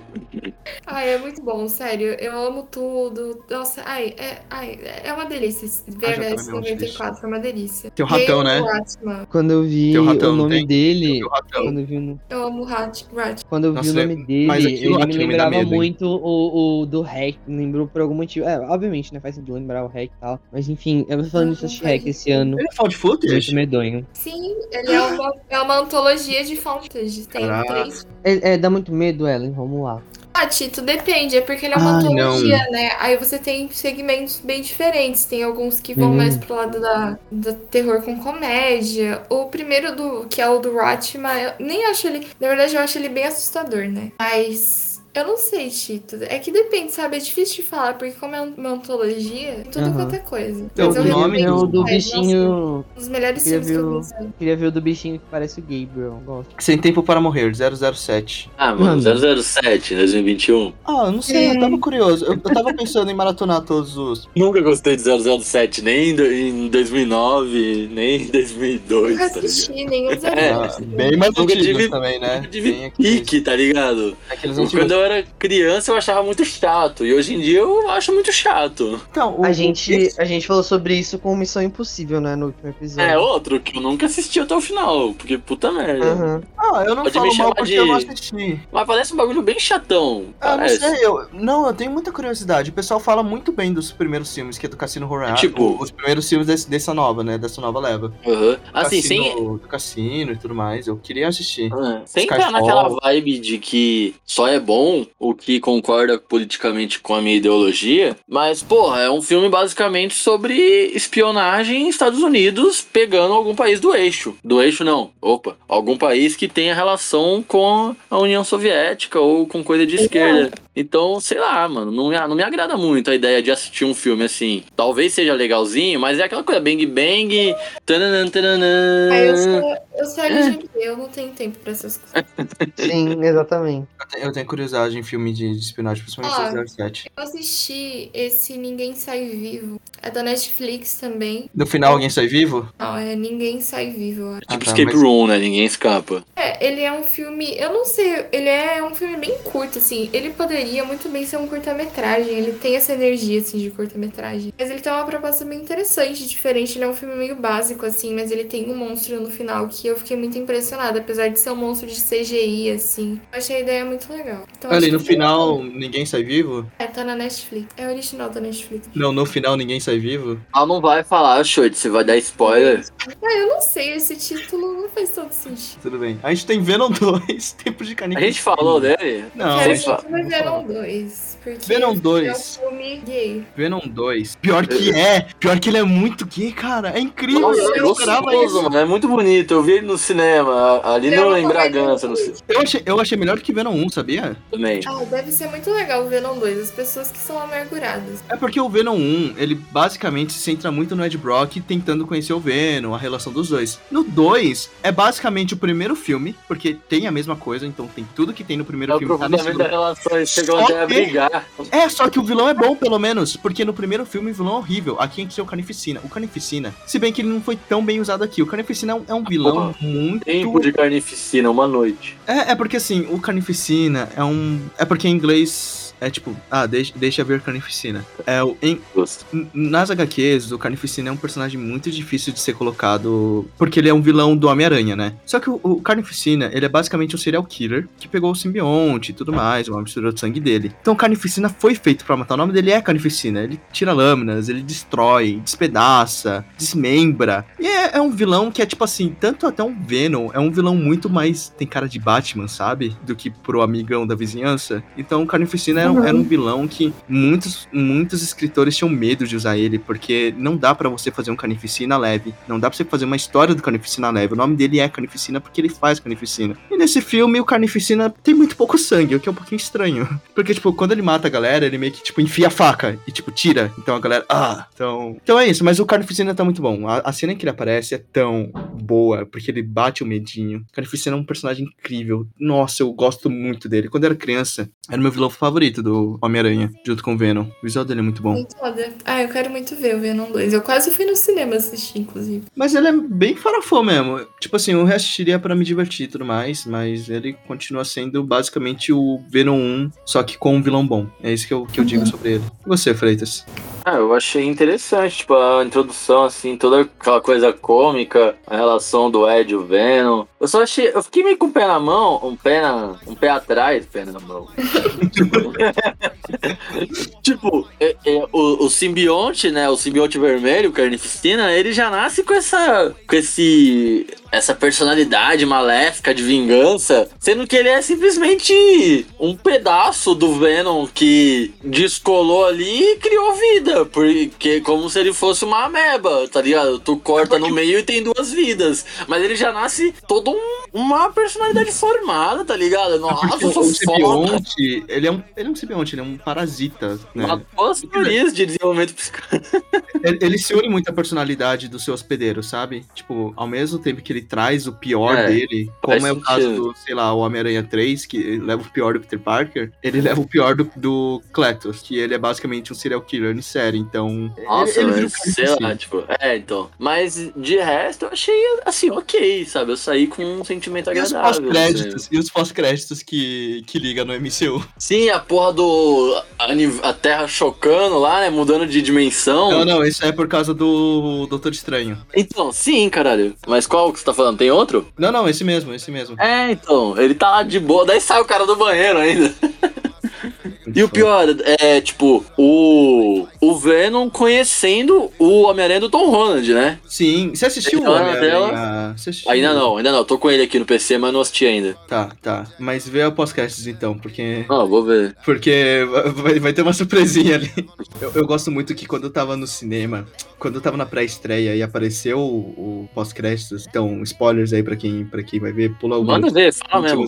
Quando aparece o Ed Brock lá no, no filme do Homem-Aranha, eu gostei que, tipo, eu e um monte de galera, caralho, Venom, puta que pariu, Venom tá no MCU. E aí eu fui numa outra sessão que era de tarde, tinha bastante criança, e eu percebi que era uma galera que, tipo, não tava muito ligada. Quando apareceu o Demolidor, por exemplo, eles perguntaram, tipo, pô, quem é esse cara? E apareceu o Ed Brock, aí eu só ouvi, tipo, metade da sala. Mano, quem é esse cara? Nossa, Não tinha a como. saber. criançadinha ela só tá ligada no, nas cenas pós-créditos que já são MCU, né? É, Tipo, então. as antigas, que era aparecendo um bagulho do Thanos. Daí era mais, nossa, hoje em dia. É, mas eu, eu vi muita gente que não tinha entendido essa cena pós-créditos também. É, mas pior que, tipo, E não nem filme, a, né? a cena pós-créditos do, do, do namorado da menina lá do, do Eternos, eu nem tenho, eu não tinha entendido de cara. Não conhecia também. Ah, tá, tá, tá, sei. Ah, ah parece o Blade, né, nesse? A gente vai falar É, então. ainda. Ele tá falando com a espada lá. Aham. Ah, Rondo Defeito. É um Não filme conheço. legal. Tem o Ed Helms fazendo. O Ed Helms é o nosso. Meu Deus, como que sumiu o nome dele de The Office? Ai. É. Depois o do Michael Scott ele vai embora, aí fica o. Ellen, me ajuda? Pera, É o o- quê? É o Ed Helms, o personagem dele. É o. Em The Office, quem ele faz mesmo? Esqueci. Não lembro. É, é aquele que toca banjo, que fica com a Erin. É um, dos, é um dos principais. Ele vira um dos chefes, depois do Michael Scott. Não lembro. Você que é fã. Eu vi Ai. até a quinta temporada. É Andrew, Andrew. É o Andrew, Andrew. é Ah, o Andrew, aquele esquisito lá. Sim, sim. Ah, tô ligado. Ele faz, um do, ele faz uma das dublagens aqui, eu acho que ele é protagonista, não lembro. Ron the Defeito, ou Ron Bugado, eu não lembro o nome. É um filme, filme bom, filme legal. Acho que é isso, né? É um filme bem criança e tal. Injustice, Tito. É. Tu tá aqui ainda? Nossa, minha voz morreu. Caraca, velho, minha voz morreu agora. Eu fui falar, ela morreu, mas tudo bem. É, é, é um filme, né? É um filme dos filmes já feitos. Não é bom, não. É um porra. Olha, eu acho que é, é assim, tipo, eles tentaram trazer a temática, né, do Injustice e tal, e tipo, pô, é uma temática legal, mas que a gente já comentou no filme na- sobre os heróis que viram vilões e não sei o que, a linha tênue, blá blá blá. Já deu, né? Não precisa mais. E Não, eles foram tentar fazer isso. Não, já deu, velho. Já deu, já deu. Você não deu. acha, cara? Eu, pra mim precisa ter muito mais. Eu quero ver Superman pirado, Batman pirado. Quero todo mundo pirado. Não, beleza trazer o Superman e o Batman pirado. É da hora. É, a gente vai gostar, a gente vai. Mas faz direito, sabe, velho? Fazer um negócio porco desse, ainda mais com animação. Ele é Sabe? parecido Não, na com. moral. Ele é parecido com o jogo, Injustice? Muito melhor o jogo. Não tem nem comparação, velho. Não tem nem comparação. Então, tipo assim, vai fazer um negócio, faz direito, sabe? Tipo, ainda mais a DC, que já não tem tão boa fama assim no cinema, entendeu? Faz uma coisa decente, por favor. O bom desse filme é que ele não tá ligado com os outros. As outras, as outras animações que são incríveis. Então, isso é um ponto mega positivo. Afinal, a gente não liga uma coisa, uma coisa ruim com as coisas boas que eles já fizeram, pelo menos, né? Então, é isso. É o que eu tenho pra falar de Injustice. A gente tem Caça-Fantasmas, Mais Além. Alguém assistiu? Não. Esse, esse aí é outro, eu quero assistir também. Eu, eu fiquei sabendo, eu fui ver ele num trailer. Eu achei que ainda ia lançar, mas já tava no cinema, pelo visto, e preciso assistir. também. É, porque assim, a gente tem que tem um. Eu acho, eu acho que Hollywood faz o seguinte: eles só fazem remake de Caso Fantasmas pra fazer um trailer foda com aquela música. E só. Porque eu dá odeio muito hype. Fantasmas. Vou falar aqui. Eu acho que é um negócio brega, um negócio ruim. Eu nunca gostei nem do original, nem de nada. Todos os filmes que vieram depois é só esse apelo pra essa nostalgia nojenta aí, que ninguém aguenta mais. Então esse filme Só aí- saiu aquele remake, né? Depois, Deixa que era com, existir. com que é equipe ruim feminina. também. Que é Eu ruim não Ah, assisti, também. eu não assisti, eu vi isso bem dividido. Eu Nossa, tenho DVD, ruins, eu não eu tenho DVD do Win 2 aqui em casa, o físico, mas é, Caso Fantasmas é bem problemática, né? Como passar por isso. É chato. Eu gosto, eu gosto, eu Nem é gosto. por de- ser problemático, só é. Eu só acho um pé no saco. Uhum. Eu gosto de assistir, eu gosto de assistir. Agora a gente tem Eternos. Grande Eternos, Eternos. Grande Eternos. A gente gravou um episódio também de Um Eternos. filme gostoso. Não, eu não estava no episódio, né? Minha temporada aí de maratona E aí? vestibulares. E aí, ô Freitas, você ouviu nosso episódio? Não, não escutei, mano. Nossa. Tá tua- podcast grande pra mim é foda. Eu faço um podcast grande, mas eu tenho preguiça de escutar podcast grande. Qual a tua opinião de Eternos? Porque a gente acabou meio agridoce. Metade Metendo pau. meio, metade meio a meio e metade odiando. Eu fiquei no meio a meio. É, então eu acho que eu fico no meio a meio. Tem muitas coisas interessantes, uns planos ali bonitos, né? Assim, visualmente ele agrada bem os olhos. much Mas, não sei, tipo, a forma como ele é levado, tanto. Eu não sei exatamente, acho que tá mais longe da minha cabeça nesse ponto, mas em geral eu achei que me agradou, sabe? Nomadland com heróis, né? Tem a Coisal, Nomadland Não, com heróis. com heróis. É, foi o que a gente talvez, falou, né? talvez. A Chloe, a Chloe Zhao, ela tem um potencial gigantesco. Ela é uma ótima diretora e ela obviamente não pôde fazer tudo ali porque é, É. Marvel, né? Eles vão segurar, então é complicado. Mas não é um filme ruim assim. Eu fiquei pensando bastante depois. Eu, É. eu gostei, gostei. Eu saí É, do tipo, eu fui pra gostei. A história é bem basiquinha, daquela coisa tipo, ah, você tem um propósito, você descobre que o seu propósito é um lixo, mas alguém realmente ainda quer fazer, atingir aquele propósito. Então eles ficam brigando entre ali e o bem vence o mal. Fofo. É o Enthusiast 36, pra quem quiser ouvir mais. Agora a gente tem Arm of Thieves, que esse aqui eu vi que ficou dublado, né? Exército de Ladrões. Eu lembro É, que Arm of the Dead não ficou. ano. Eu fiz a assistir porque a gente fez o episódio qual cinco filmes de outubro. É o episódio 37. Depressão, tristeza, trevas, morte, sangue. Pra quem não sabe, é um, um spin-off do Arm of the Dead e conta a história do Ludwig, que é o arrombador, o arromba, arrombado, arrombador de, de cofres da- do filme. E conta como ele foi para lá e tudo mais. Eu preciso passa de, eu preciso de enquanto cinco, a, a cinco minutos. Eu só preciso de cinco minutos no soco com aquele cara. Nossa, velho, eu ia ser tão mais feliz. Eu ia ser tão mais feliz. Ele tem a cara mais chocável do mundo. Eu nunca vi alguém que tem uma cara tão chocável nele, cara chato, nojento. É, o Tito falou a mesma coisa no episódio, pra quem quiser nossas opiniões lá. E eu falei a mesma Eu, coisa no Letterboxd. eu é assisti Hypnotic. É da hora? Hypnotic. É o quê? Mano, é, é um filmezinho, tipo, é bem curtinho, uma hora e meia, tá ligado? É basicamente, assim, a sinopse, a mulher, ela tá com... a vida dela tá meio parada, ela vê que as coisas tá meio estranhas, ela busca terapia. Só que o cara ele é meio possessivo, tá ligado? Então ele começa a controlar todo mundo na vida dele, ele faz as pessoas matar os outros, tá ligado? E daí, quanto mais o bagulho vai se desenrolando, a amiga dela que, que indicou a hipnose também vai, entra com ela numa, numa investigação assim, sabe? É um bagulho muito. E o cara totalmente paradão a maior parte do tempo. E ele é bom de hipnose. Só que o filme, no fim das contas, ele é meio chatinho, tá Ah, ligado? o Kang Lee. Então, tem, dois, tem duas estrelas aí. Eu ainda dei 3,5 porque eu sou difícil de julgar mal um filme, mas na- você vai olhar o, o, o Letterboxd, a média é 2,5. É, porra, chatinho mesmo. Hum, Acho que vale a uma hora e meia, mas não se, não se entrega, não satisfaz como um todo. Atividade Paranormal, Queria ter visto, não vi. esse último. Eu quero ver. Net Deve ser uma merda, mas eu quero ver, porque. Eu acho que vale um- uma sessão futura de especial atividade paranormal, todos. Sim, eu quero muito Sim. reassistir esse filme. Então. O primeiro, principalmente, né? Uhum. Vou botar aqui, que eu acho que não tá, mas antes de Encanto teve Homem-Aranha Longe de Casa. Não, sem, É. sem volta para casa. Não, acho que foi depois. Encanto lançou. É, Encanto, Encanto. Ah, mas Eles estão juntos no cinema, dominando todos os cinemas do Brasil. Não, Encanto já saiu faz tempo, né? Mas o Homem-Aranha tá junto, tudo. até pouco tempo. Então? Antes, eu acho que, tipo, quando eu tava Aqui olhando lá. Atibaia não tá, não. Aqui em Eu tava Atibaia olhando lá Aratuba, tava junto. Só, só variava no final de semana que tinha sessões especiais. Tem lá, tava passando lá Crônica Francesa no sábado passado e tal. Mas enquanto eu tava junto com a Homem-Aranha lotando todas as sessões. Mas, Agora homem- que entrou a Matrix, acho que saiu. Não, o Homem-Aranha aqui em Atibaia, quando ele lançou, todos os filmes que estavam com ele pararam. Ficou. Homem-Aranha em todas as sessões. A desgraça isso. Outro, ca- aí? cabe um ponto. Cabe um ponto de merda. Acabou com a cota de filme nacional. A gente vê o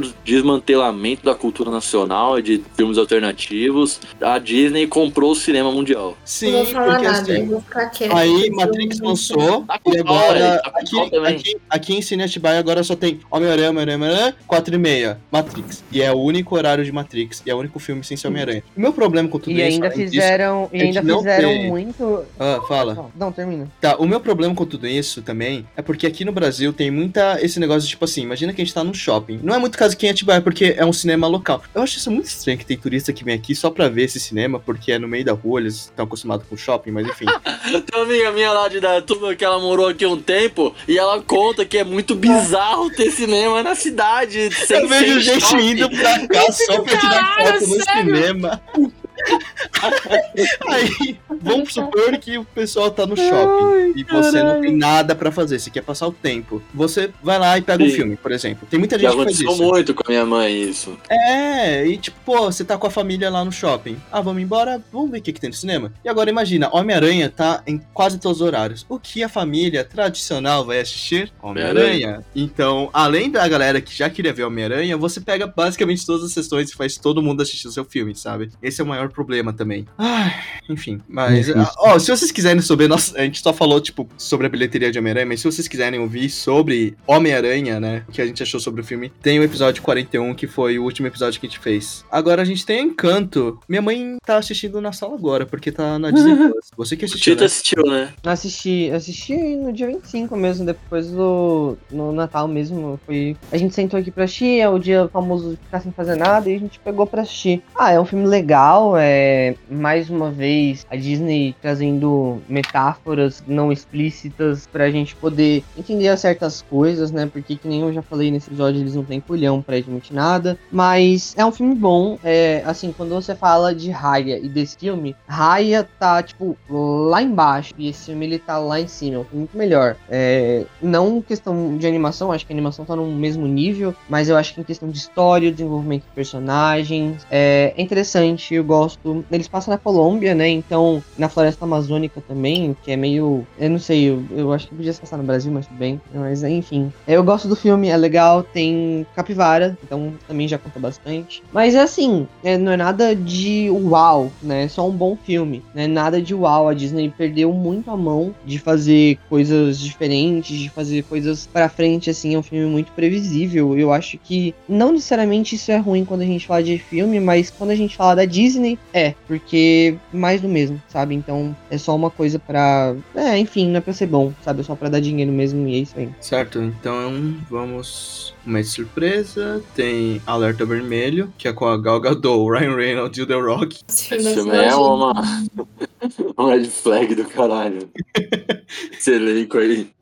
Lavar dinheiro. Ah, esse aqui eu quero falar. Tic Tic Boom. Ainda não vi, mano. Quero ver. É Fiquei com preguiça, bom. na verdade. É Não, uma não curto muito esse formato. É muito bom, eu gostei muito. Você, você assistiu, Ellen? Não, mas eu acho que deve ser uma merda. Eu gostei bastante. Conta é, é uma história real, né? Sobre um cara que é. Eu não vou falar um cara, ele tem um nome. Foi uma pessoa real. Não- Ele era Não dá basicamente. spoiler, por favor, que eu queria ver ainda. Spoiler de vida real? Eu não sei, eu não conheço a vida dele.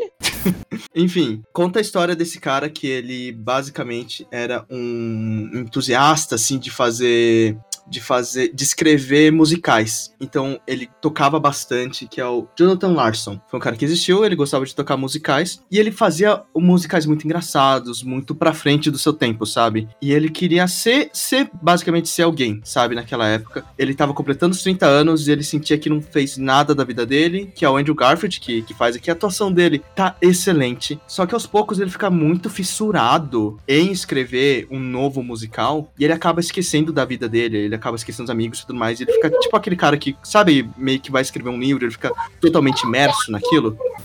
E a vida vai dando cada cacete nele, porque o que ele escreve, às vezes vai escrever uma ficção científica, que ele passou anos a vida dele escrevendo, a crítica não gosta, a Broadway não quer comprar, porque a Broadway só passa coisas normalmente repetidas, coisas muito padronizadas. E é um filme muito dramático sobre como ele tenta fazer alguma coisa, assim, como, como músico, porque ele é um cozinheiro e tudo mais.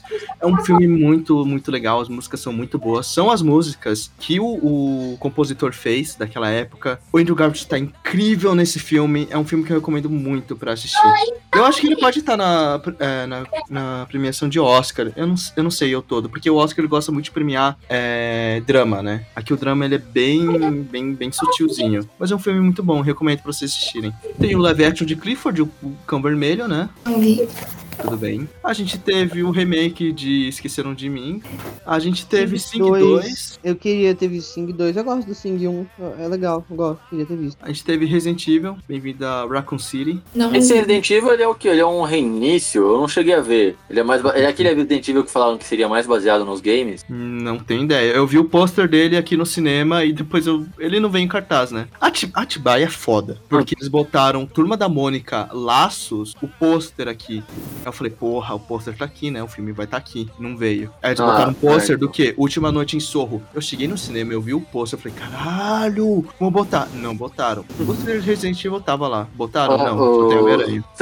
Ele coloca na rede toda, mas só vai os mais foda pros pequenos. Que é...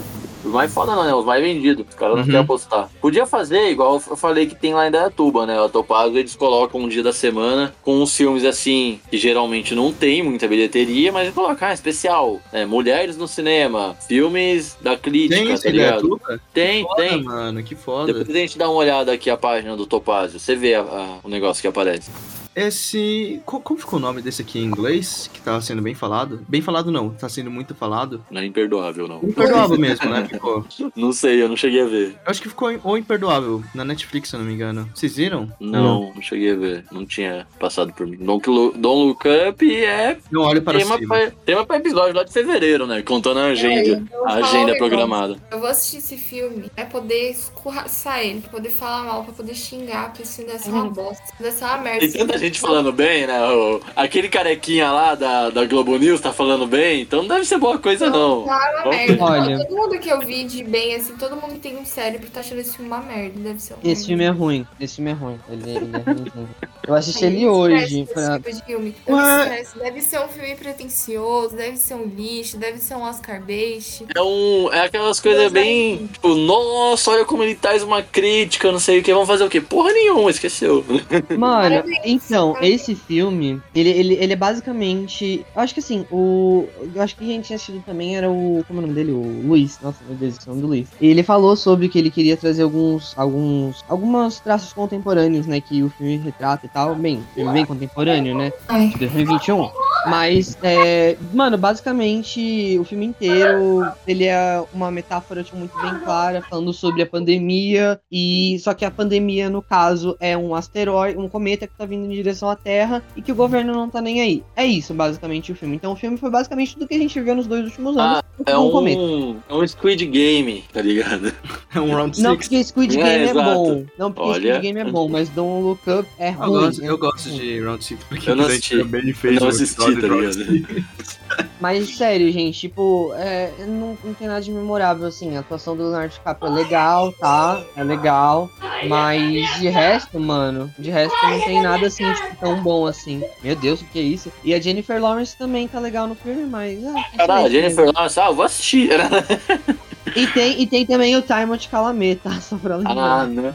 Eu vou, eu vou tentar, eu vou tentar assistir sem, sem expectativa nenhuma, tipo, sem É, achar que vou- vai ser eu vou ruim, assim sem, vou, vou cru, vou cru, vou esquecer tudo É. que vocês falaram e eu, eu vou ver. Eu gosto de fazer isso. É, então, eu, eu vou, tipo, quando. eu- É, é difícil eu ir assim depois que eu já conheço, né? A memória não me ajuda. Mas eu vou igual assistir, tipo, A Chegada, que é um filme que bastante gente fala bem, mas eu não fazia ideia sobre o que que era e me agradou até. Quando, quando a gente vai falar sobre ele muito provavelmente no podcast, eu vou assistir de novo pra pensar mais um pouco, mas é, ele, ele é meio complicado, assim, tipo, tem alguns pontos e que, tipo, ele traz assim, e você percebe bem do que tá falando, você faz um contexto, acho que muito com, eu acho que eles pegaram o Brasil e falaram, vamos fazer um filme sobre o Brasil e saiu Don't Look Up, sabe? E é que, a gente- sei lá, me Foi, identifiquei foi eu alguns pontos disse. no momento. foi Luiz- sabe? Luiz- Porque O Luiz encheu a minha presidente- timeline. De, Nossa, de a Don't Look Up. presidente é igualzinha, é igualzinho o Bolsonaro. Tem, é, tem o filho dela que trabalha na, na- no governo também. Aí tem, tem o cara que é racista, homofóbico, e aí todo mundo fala,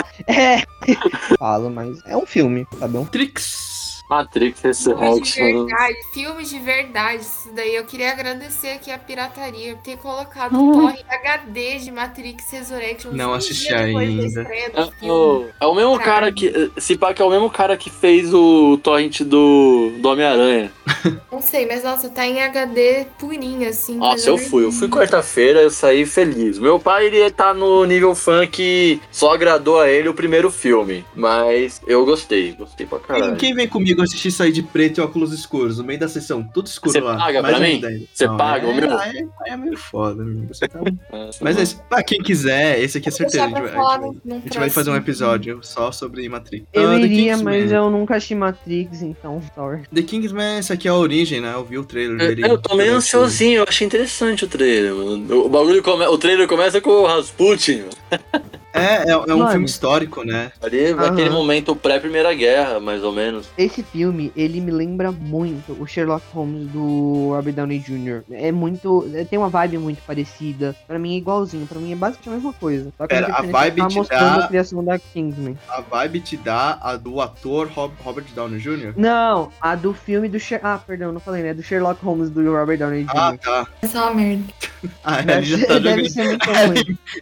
Vai assistir um filme puta já. Tic Tic Boom, Deve ser do muito Locan. Dos outros, gosta dos outros, Kingsman? Oi? Os Kingsman. Eu acho interessantezinho. Eu gosto do primeiro, o primeiro é muito legal. Eu assisti o primeiro quando eu tava no intercâmbio em Brasília. Eu precisava, tipo, arrumar minhas malas pra ir embora. E, tipo, faltava umas duas horas. Aí tava passando na TV de lá, né? Tinha, te- tipo, telecine lá no hotel. Aí eu parei, assim... Sabe quando você para, assim, de arrumar essas coisas, assim, dar uma olhada, assim, pra TV? Eu fiquei duas horas em pé, assistindo assisti o filme inteiro. Steel que para pra ver alguma coisa, aí ele fala, não, senta aí, não, não, não, já vou sair. Ele fica lá até o final. Eu fiquei lá até o final, com a mala na mão. E é isso, é isso, acabamos? Acabamos! Calma aí, acabamos? Oi. Tem certeza? Ah, O que que tem? O que que tem aqui, ó, Tito? Vai, me fala. É algum filme que você queria que tivesse aí, não tava? Ah, tem um, é, tem um, tem um, tem um, tem um. Qual? Tem um. Manda. É, Uau. queria falar aqui que a gente. Eu, não, eu ia trazer no podcast, mas eu acho que não vale a pena porque ele é ruim. Então, já que a gente tá falando aqui, eu queria falar sobre ele rapidamente, que é um filme brasileiro, é LGBT, que eu esperava que fosse muito bom, mas ele é uma bosta na verdade, que é o Quem Vai Ficar com o Mario. Ele conta a história do Mario, né? E esse Mario, ele. Quem ele vai ficar com o. Mario?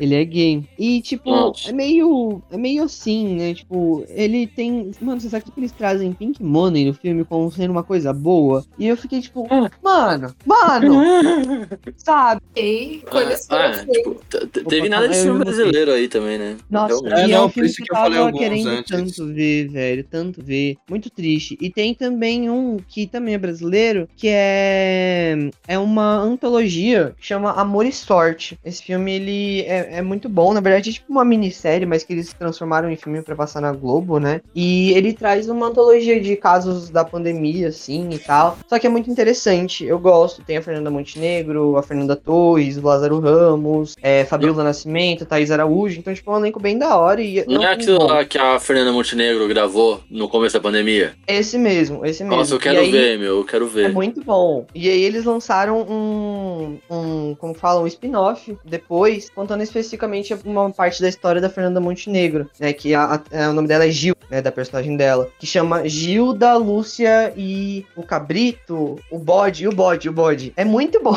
então, tipo, é, vale muito a pena, sabe? É engraçado, você se diverte e é muito bom. Acho que em algum ponto você vai se identificar com essa, com essa questão deles, até porque a gente viveu muita coisa na pandemia e, é se- e tem um olhar bem legal, sabe? Bem, bem sensível, mas também não é nada não é triste, sabe? Então é uma coisa alto astral, vai te deixar animado. Então vale a pena, eu gosto. Ok, desses filmes que assistimos esse ano, que foram lançados esse ano, qual foi o que você menos gostou de ter assistido? Que vocês menos gostaram? Ai.